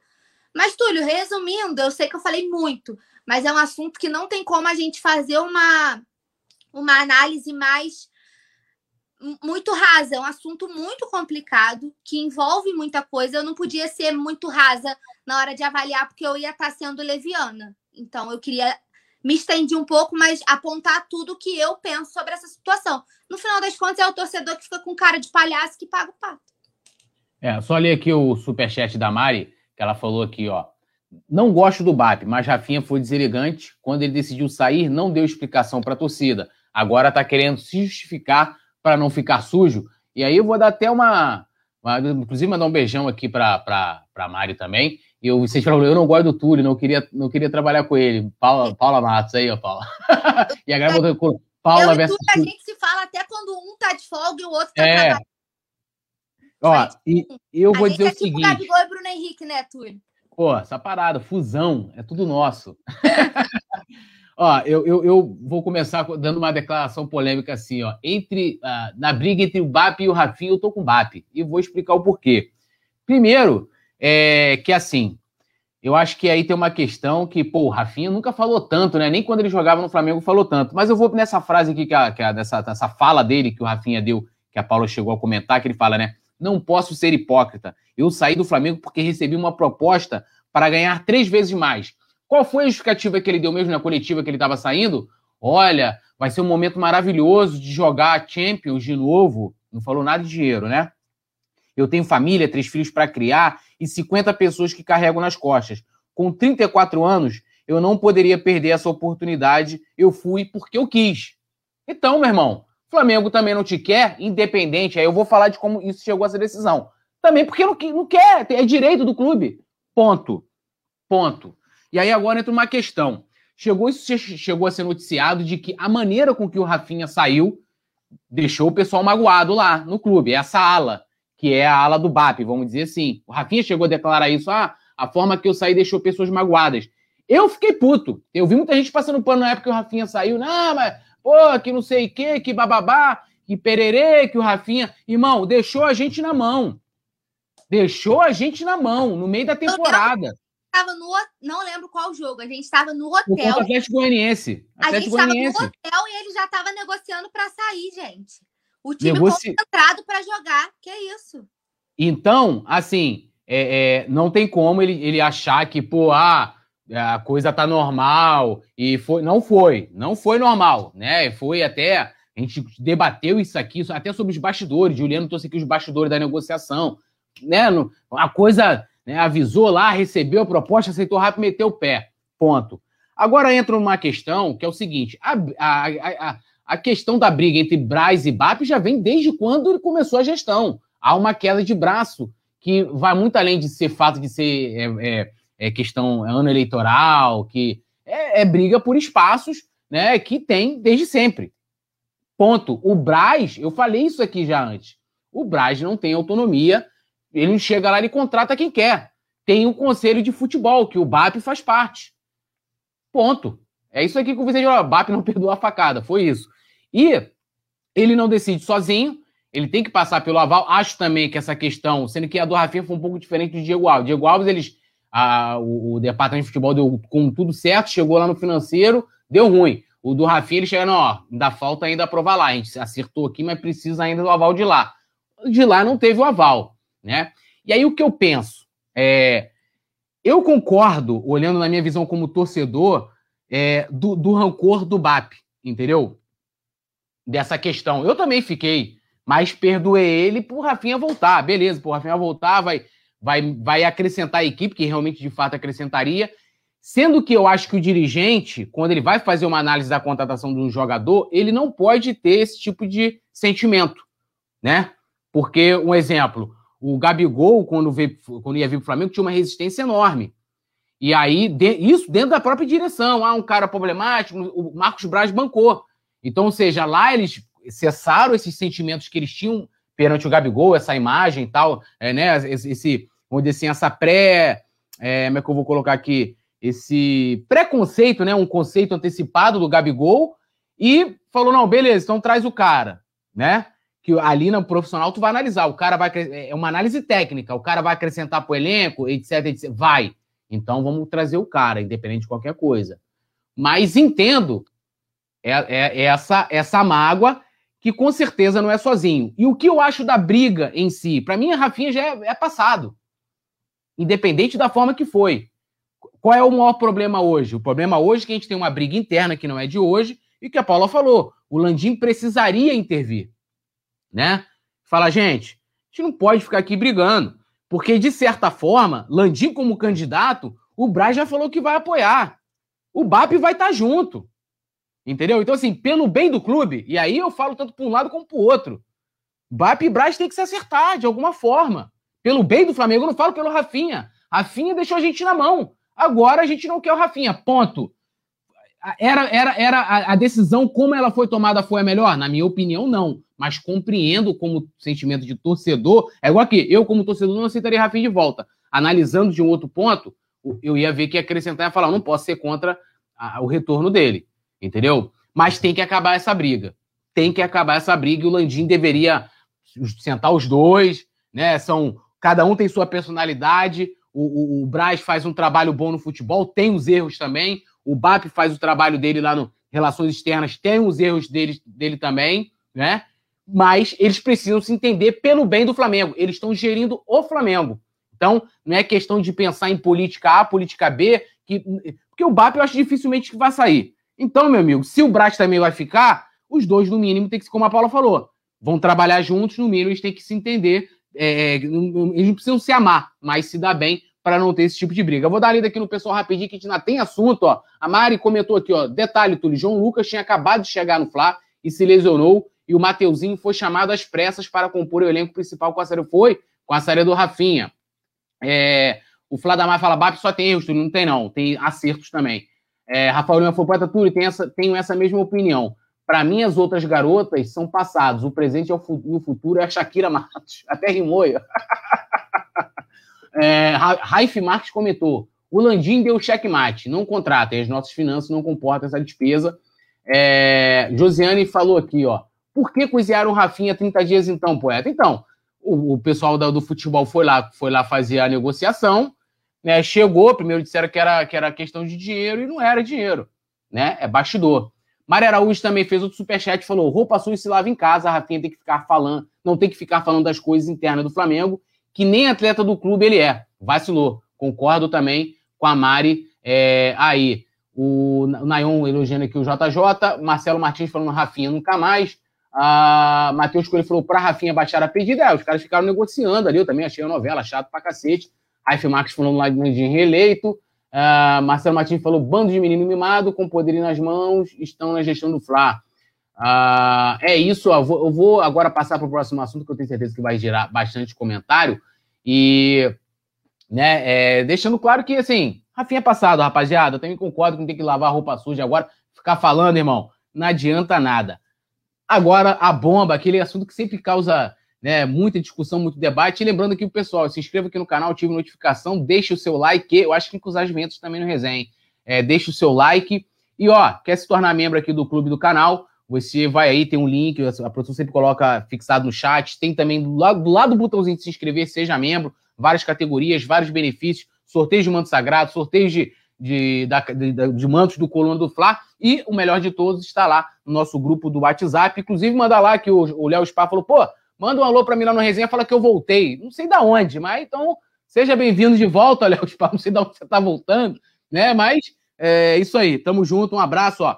A Prefeitura do Rio hoje, né, é, publicou diversos decretos aí que é, botam, né, não é lockdown, né? É, na verdade, são várias restrições aí de funcionamento a diversos setores, que também engloba o futebol.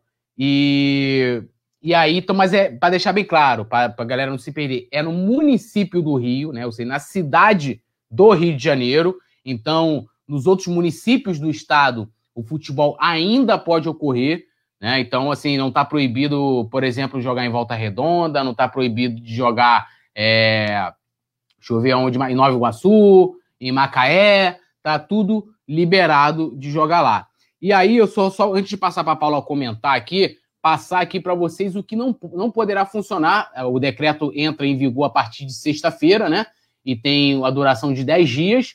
E não vai poder funcionar lojas de comércios não essencial, shoppings, bares, lanchonetes e restaurantes, só pode funcionar no esquema drive-thru ou entrega, boates, danceterias, museus, galerias, bibliotecas, salões de cabeleireiro, clubes, quiosques, parques de diversão, escola, universidades, creches, cirurgias e procedimentos eletivos em unidade de rede pública, eventos esportivos, incluindo jogos de futebol, permanência nas praias seguem proibidas, atividades físicas individuais permitidas, estabelecimento de ensino de esporte, música, arte, cultura, cursos de idiomas, cursos livres, preparatórios profissionalizantes, centros de treinamento e formação de condutores. Poderá funcionar supermercado, farmácia, atividades físicas individuais em parques e praias, transporte, comércio atacadista, pet shop, loja de material de construção, locação de carro, serviço funerário, banco, serviço médico, mecânica e loja de autopeça, hotelaria, serviço de alimentação restrita a hóspedes, igrejas, postos de combustíveis, feira livre, serviços de telecomunicação, teleatendimento e call center. E aí, Paulinha, pode se aglomerar na igreja, deixar o dízimo, mas não pode ter futebol no município do Rio de Janeiro. Qual o sentido que faz isso que você achou aí desse decreto que dá ainda a possibilidade de ter o clássico, né, da próxima quinta, né? Da próxima quarta, desculpa, Flamengo e Botafogo, e a partir de sexta, sem futebol, e não deixa claro se pode treinar, hein, galera? Ai, meu pai do céu, vamos lá. Eu acho que para você, cara, sei lá, eu acho que para você proibir o futebol tem que ter, a gente já debateu isso tanto, teria que ter um estudo científico e restrições é, mais abrangentes. Assim, nós vamos parar tudo, consequentemente, a gente para o futebol. Ai, meu pai, é um assunto difícil de, de falar pra caramba. O decreto é válido inicialmente de 26 de março a 4 de abril. Então, o nosso o clássico contra o Botafogo tá liberado problema nenhum. O clássico é dia 24, acontece normalmente no Engenhão, no Newton Santos. A questão é: não pode jogar no Rio, na cidade. Isso não significa, e aí a gente tem que esperar o posicionamento da FERJ, que eu acredito que já vai se posicionar amanhã. Não creio que isso aconteça hoje ainda, porque senão já teriam falado. Eu acho que também não é só botar a boca no trombone e falar. A FERJ, se não quiser é, paralisar o seu campeonato, paralisar o seu calendário, vai avaliar outras praças para poder mandar os jogos, né?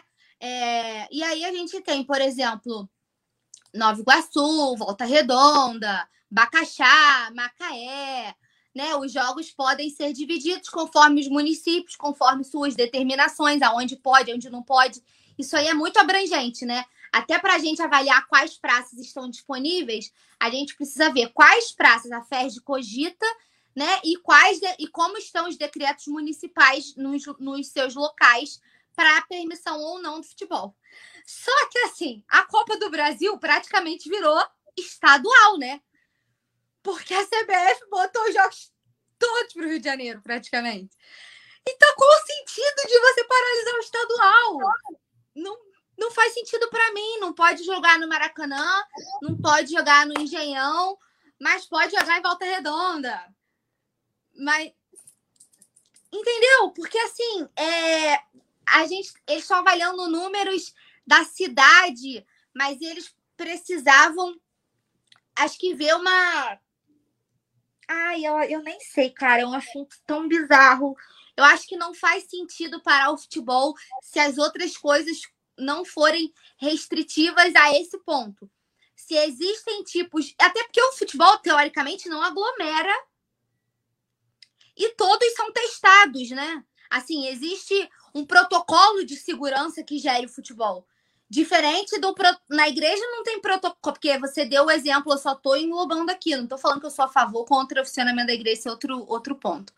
Só que, por exemplo, assim, para entrar na igreja, não tem protocolo de segurança, né? Vai, tem o uso obrigatório de máscara, tem que levar gel, essas coisas, mas não tem o protocolo que tem no futebol, por exemplo, que tem testagem de todos os jogadores, que tem limite de quantos podem entrar de jogador, comissão técnica, né? Todo mundo que envolve a realização de uma partida, existe um limite de pessoas, existe a testagem em massa de todos os envolvidos na partida, higienização dos estádios, higienização dos vestiários, então existe todo um protocolo que assegura que o futebol esteja sendo realizado.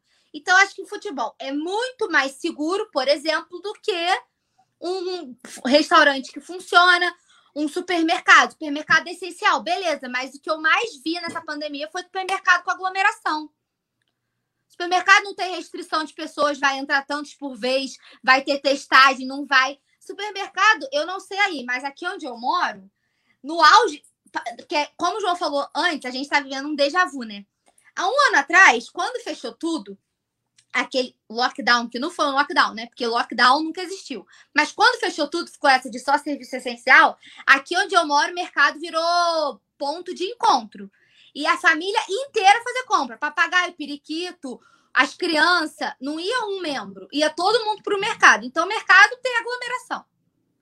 Não tem restrição, não tem protocolo, não tem nada sanitário, nada que impeça. Então, eu acho que é meio hipócrita você parar o futebol que faz todos esses protocolos e as outras coisas continuarem funcionando. Ou para tudo, ou deixa as coisas funcionarem com suas restrições. Entendeu? E aí não precisa nem muito longe, gente. Olha o transporte público. A pessoa precisa sair de casa para trabalhar, gente. A pessoa tem que botar comida dentro de casa. A pessoa tem que sair para trabalhar. E ela tem que pegar um transporte público, metrô lotado, ônibus lotado porque era para permitir, vamos supor, só pode passageiro sentado. O ônibus vai lotado até o teto, né? Com a cabeça pro lado de fora, porque não cabe tanta gente. Aí, em vez de aumentarem o número de linha, para evitar a aglomeração, o que, que eles fazem? Reduzem o número de linha. É, tudo, é totalmente contrário. Qual é o intuito de você reduzir o número de linha se você não pode aglomerar? Quanto menos linha funcionando, mais gente no mesmo transporte. São umas coisas que não fazem sentido. Eu queria entender no que, que eles se baseiam. Esses parâmetros de avaliação deles não fazem muito sentido na minha cabeça. Entendeu? Aqui a gente está vivendo, só para completar minha fala, assim, para dar um exemplo. Aqui a gente estava com. Porque aqui o nosso hospital público ele recebe todas as cidades do entorno que não tem hospital. Então, o nosso índice é, envolve todas as cidades. O, aqui a gente recebe Bom Jardim, Cordeiro, Cantagalo, Madalena, Macu, vem todo mundo para cá. Aí o hospital público tinha um leito. Todo mundo achou o quê? Vamos entrar em bandeira roxa. Vai fechar tudo, porque só tem um leito disponível. A gente estava na vermelha, funcionando com restrição. Aí que a prefeitura fez? Botou bandeira laranja. Aí eles alegaram que o número de ocupação, 50% é de gente de fora. Mas e o leito que só tem um? Entendeu? Tem uns parâmetros que eles usam para justificar as merdas que eles fazem que ninguém entende, porque na real elas não fazem sentido nenhum. É só para dizer que fez alguma coisa. Então eu acho que não tem sentido parar o futebol se as outras coisas continuarem funcionando. E a FERJ vai dar um jeito de reajustar esse calendário e, e, distribuir os jogos em outras praças que estejam funcionando. E eu nem duvido que a gente tenha jogo aqui, por exemplo pode ser cogitado, entendeu? Bandeira laranja. O estádio está funcionando, por que não? É, ó, o pessoal está aqui indignado, na verdade, pô, deixa as igrejas em paz, Mateus, que eles respeitem as igrejas. Não, estou comentando. Eu acho que não, como a Paula falou, não faz sentido. Eu estou usando a igreja como exemplo. Outro exemplo, como a Paula deu também. Ônibus. Eu estava vendo hoje o, o, o, Eduardo Paz falando que quando ele saiu da prefeitura em 2016 eram 400 BRTs, hoje tem 140. BRT vai até o teto de gente é, é no é, é, lotando o, o, transporte público. Outra coisa, as fronteiras, não adianta nada. Você coloca uma série de restrições na cidade, né? E as, e, e as pessoas vão. É, primeiro que a galera vai toda viajar, né? Vai viajar para tomar aquele. Né, tá cagando. É. E aí o pessoal é, pode entrar. Então, assim, o, o vírus continua circulando do mesmo jeito, não faz sentido. Então, eu usei a igreja como exemplo, poderia usar um centro de macumba. Eu não sei se um centro de macumba está proibido, vou até procurar saber, né? De repente está rolando um toque em algum lugar, eu estou perdendo esse momento de tocar uma aqui lá para os orixás. Poderia usar qualquer exemplo. Eu, o que eu estou querendo dizer é que não faz sentido você pega uma atividade né, que aglomera também, né? É fechado, e você para uma outra. Você pega, você para o futebol, mas o transporte público está lotado até o teto, fechado, ônibus fechado. Todo mundo. É isso que eu estou falando. É, não tem ciência no que eles, no que eles pedem, né? Não tem qualquer tipo de, de, de ciência. Então, assim, é, é, é, esse é o questionamento. Né? Então, assim, mas é só no município do Rio também. Quem, né, a galera que tiver de outro lugar, puder ir para a igreja na sua cidade, vem para o Rio também. Vou procurar saber se está rolando um toque em algum lugar. Murilo Carvalho comentou: quer entender, Paulo, eu explico, que eles não querem acabar com a pandemia. É tudo uma enganação. Enquanto continuar isto, a verba está solta sem licitação para colocar na cueca. Não, isso aí, irmão. É, os, todos são tudo safados, né? Tudo eles roubam. Quem está em cima, quem está embaixo. É... Então, assim, eu vou dar uma lida aqui na rapaziada. É, Raif Mark falou: a, é, a gente entende. Não entendi aqui. Vocês não conhecem? Não conhecem o quê? Hã? Eu também não entendi. Eu não entendi também. O Luan do Passo falou: acho que tinha que parar tudo até o futebol. Ah, cadê aqui? Ele falou agora que foi com orientação das autoridades de saúde. Mas o quê? Eu acho que ele paralisação do futebol. Ah, tá. O Raif, Raif Marques falou que é, preste atenção no número de mortes infectados. Vocês já viram diante de vocês alguém morrendo? Falar assim é muito fácil. Entendi. Tem que botar o contexto. A Matheus ele falou a verdade é que sem futebol a pandemia vai acabar. É, é né? O, o, o, Fabrício Kika falou: voltemos ao futebol. É bom, a gente está voltando ao futebol. A Rafael Lima brincando aqui com a Paula. O Nayon brincando aqui, falando: futebol, é, estádio para 120 mil, volta a aquecer a economia no Rio. Marcelo Assis falou: parar o futebol, não, até entendo, mas fechar boates e casas de massagem é muita sacanagem, disse ele. Ah, o Raif Marques também falando aqui, que eu não entendi nada que ele falou. A Alzira chegou atrasadíssima hoje, né? É, o Marcelo Martins falando, ninguém está faltando com respeito às igrejas, é porque não existe uma única igreja. É claro, é, está se falando em termos sanitários. Eu usei a igreja como exemplo, como poderia usar um centro de um bando ou de candomblé, gente, que se estiver funcionando também não faz o menor sentido. É errado, gente, é só exemplo. É, até porque você imagina o cambono ele levar o charuto lá, lá por, né, para as entidades, ia ter contato, né, a, a, as pombagiras dançando, os malandros descendo, não ia ter como, né, irmão? Porra, o couro comendo não pode. Eu usei a igreja como exemplo, então não fiquem bolados comigo. Então, assim, é tudo nosso, respeito tudo, entendeu? Cada um vai para tua religião, assim como eu estou falando de uma religião aqui africana, né, que sofre de enorme preconceito, eu espero também que vocês não tenham preconceito. Então, como eu acho é, é, contraditório você parar o futebol e liberar um centro de macumba para poder funcionar, dá no mesmo, entendeu? O Paulo tá rindo, mas eu tô falando sério. Ó, a, a, a, não, não tem como, a forma como você se expressa não. Não, mas é, gente. Ué, eu, tô, eu usei o exemplo da igreja que está escrito ali. Aí eu estou usando o exemplo de uma outra religião indo de um polo a outro, né? É, então, assim, não faz sentido nenhum. Acho que só que não faz sentido. A Alzira B falou que em Salvador está tudo fechado, mas a taxa de ocupação da UTI não para de subir. A questão é nacional. É, a questão é nacional. Que não adianta, é como eu falei. Não adianta você chegar numa cidade, você fecha a cidade em termos de parando a, as atividades, né? Mas não a circulação aí a sua, a sua fronteira, não faz sentido nenhum. E assim vai acontecer, mas eu acredito que a FES vai dar um jeito, vai acontecer o futebol em Volta Redonda, vai acontecer o futebol em, em Macaé, em Nova Iguaçu, vai, vai rolar o futebol. Então, é, é isso, né? É, o Léo Ospar, já falei já, Léo Ospar, aqui, você já voltou, não sei da onde que você estava, mas já falei que você já voltou, né? Então é isso. A Michel Tony falou tudo, estou contigo, sou espírito bandista, já sofri muito preconceito por isso. É, rapaz, é um negócio complicado, né? Ninguém fala, né? Mas é, Michel, e aí, tá rolando os toques aí? Conta para nós aí. Quero saber. Os macundeiros vão fazer um trabalho para ti. Tu é ruim, eles estão tudo do meu lado. Tô com eles aqui. Murilo Carvalho, vestido e armado das armas de Jorge, rapaz. Tá pensando que tudo nosso, nada deles. Então, é, Michel, podia responder aí. Mas é isso, né? O futebol, por hora, paralisado, né? A partir de sexta-feira no, no Rio. E, Paulinha, chegou o nosso momento, já passamos aqui demais, a produção vai me matar. Manda bala aí no seu boa noite. E canta a Paula aí, tá aí. Ah, e canto o quê? Canto o quê? A gente já. aí, já tem a letra da música, ó. e você vai cantar pra quem? Pro Rafinha? É pra quem que é pra cantar isso? Acho que é pro Rafinha, né? Não é? Não, mas aí eu vou estar tá muito, muito atrás Rafinha, né? Então deixa eu me despedir primeiro para deixar você fechar. Valeu, rapaziada. Deixa o like, se inscreva, ative notificação, tudo nosso nada deles. Desculpe aí o pessoal das igrejas, o pessoal da, da Umbanda, né? Mas é, só usei como exemplo, tá? Axé pra geral. é, muita oração, bênção, é, shalom também. E agora a Paula vai encerrar cantando. Beijão para todo mundo, tudo nosso nada dele. Gente, isso virou bagunça, porque agora a produção que escolhe a música. Se você souber cantar, bom para você. Se não souber, se vira, né? É, mas, gente, um beijo para todo mundo. A gente já estourou o tempo máximo. A gente vai tomar esporro de todos os lados. Mas beleza, vocês querem que eu cante? O que, que eu não faço? O que, que vocês não pedem sorrindo que eu faço chorando, né? Produção, aumenta essa letra aí, né? Isso. Túlio, tem que dançar. Como é que dança isso? Assim? Diga você vai, que eu vou varrendo. Diga onde você vai, que eu vou varrendo. Vou varrendo, vou varrendo, vou varrendo, vou varrendo, vou varrendo, vou varrendo, vou varrendo, vou varrendo. Ô menininha, eu sou teu fã. Ô menininha, eu sou seu fã. Danço contigo até de manhã. Chega! Beijo pra todo mundo, até amanhã.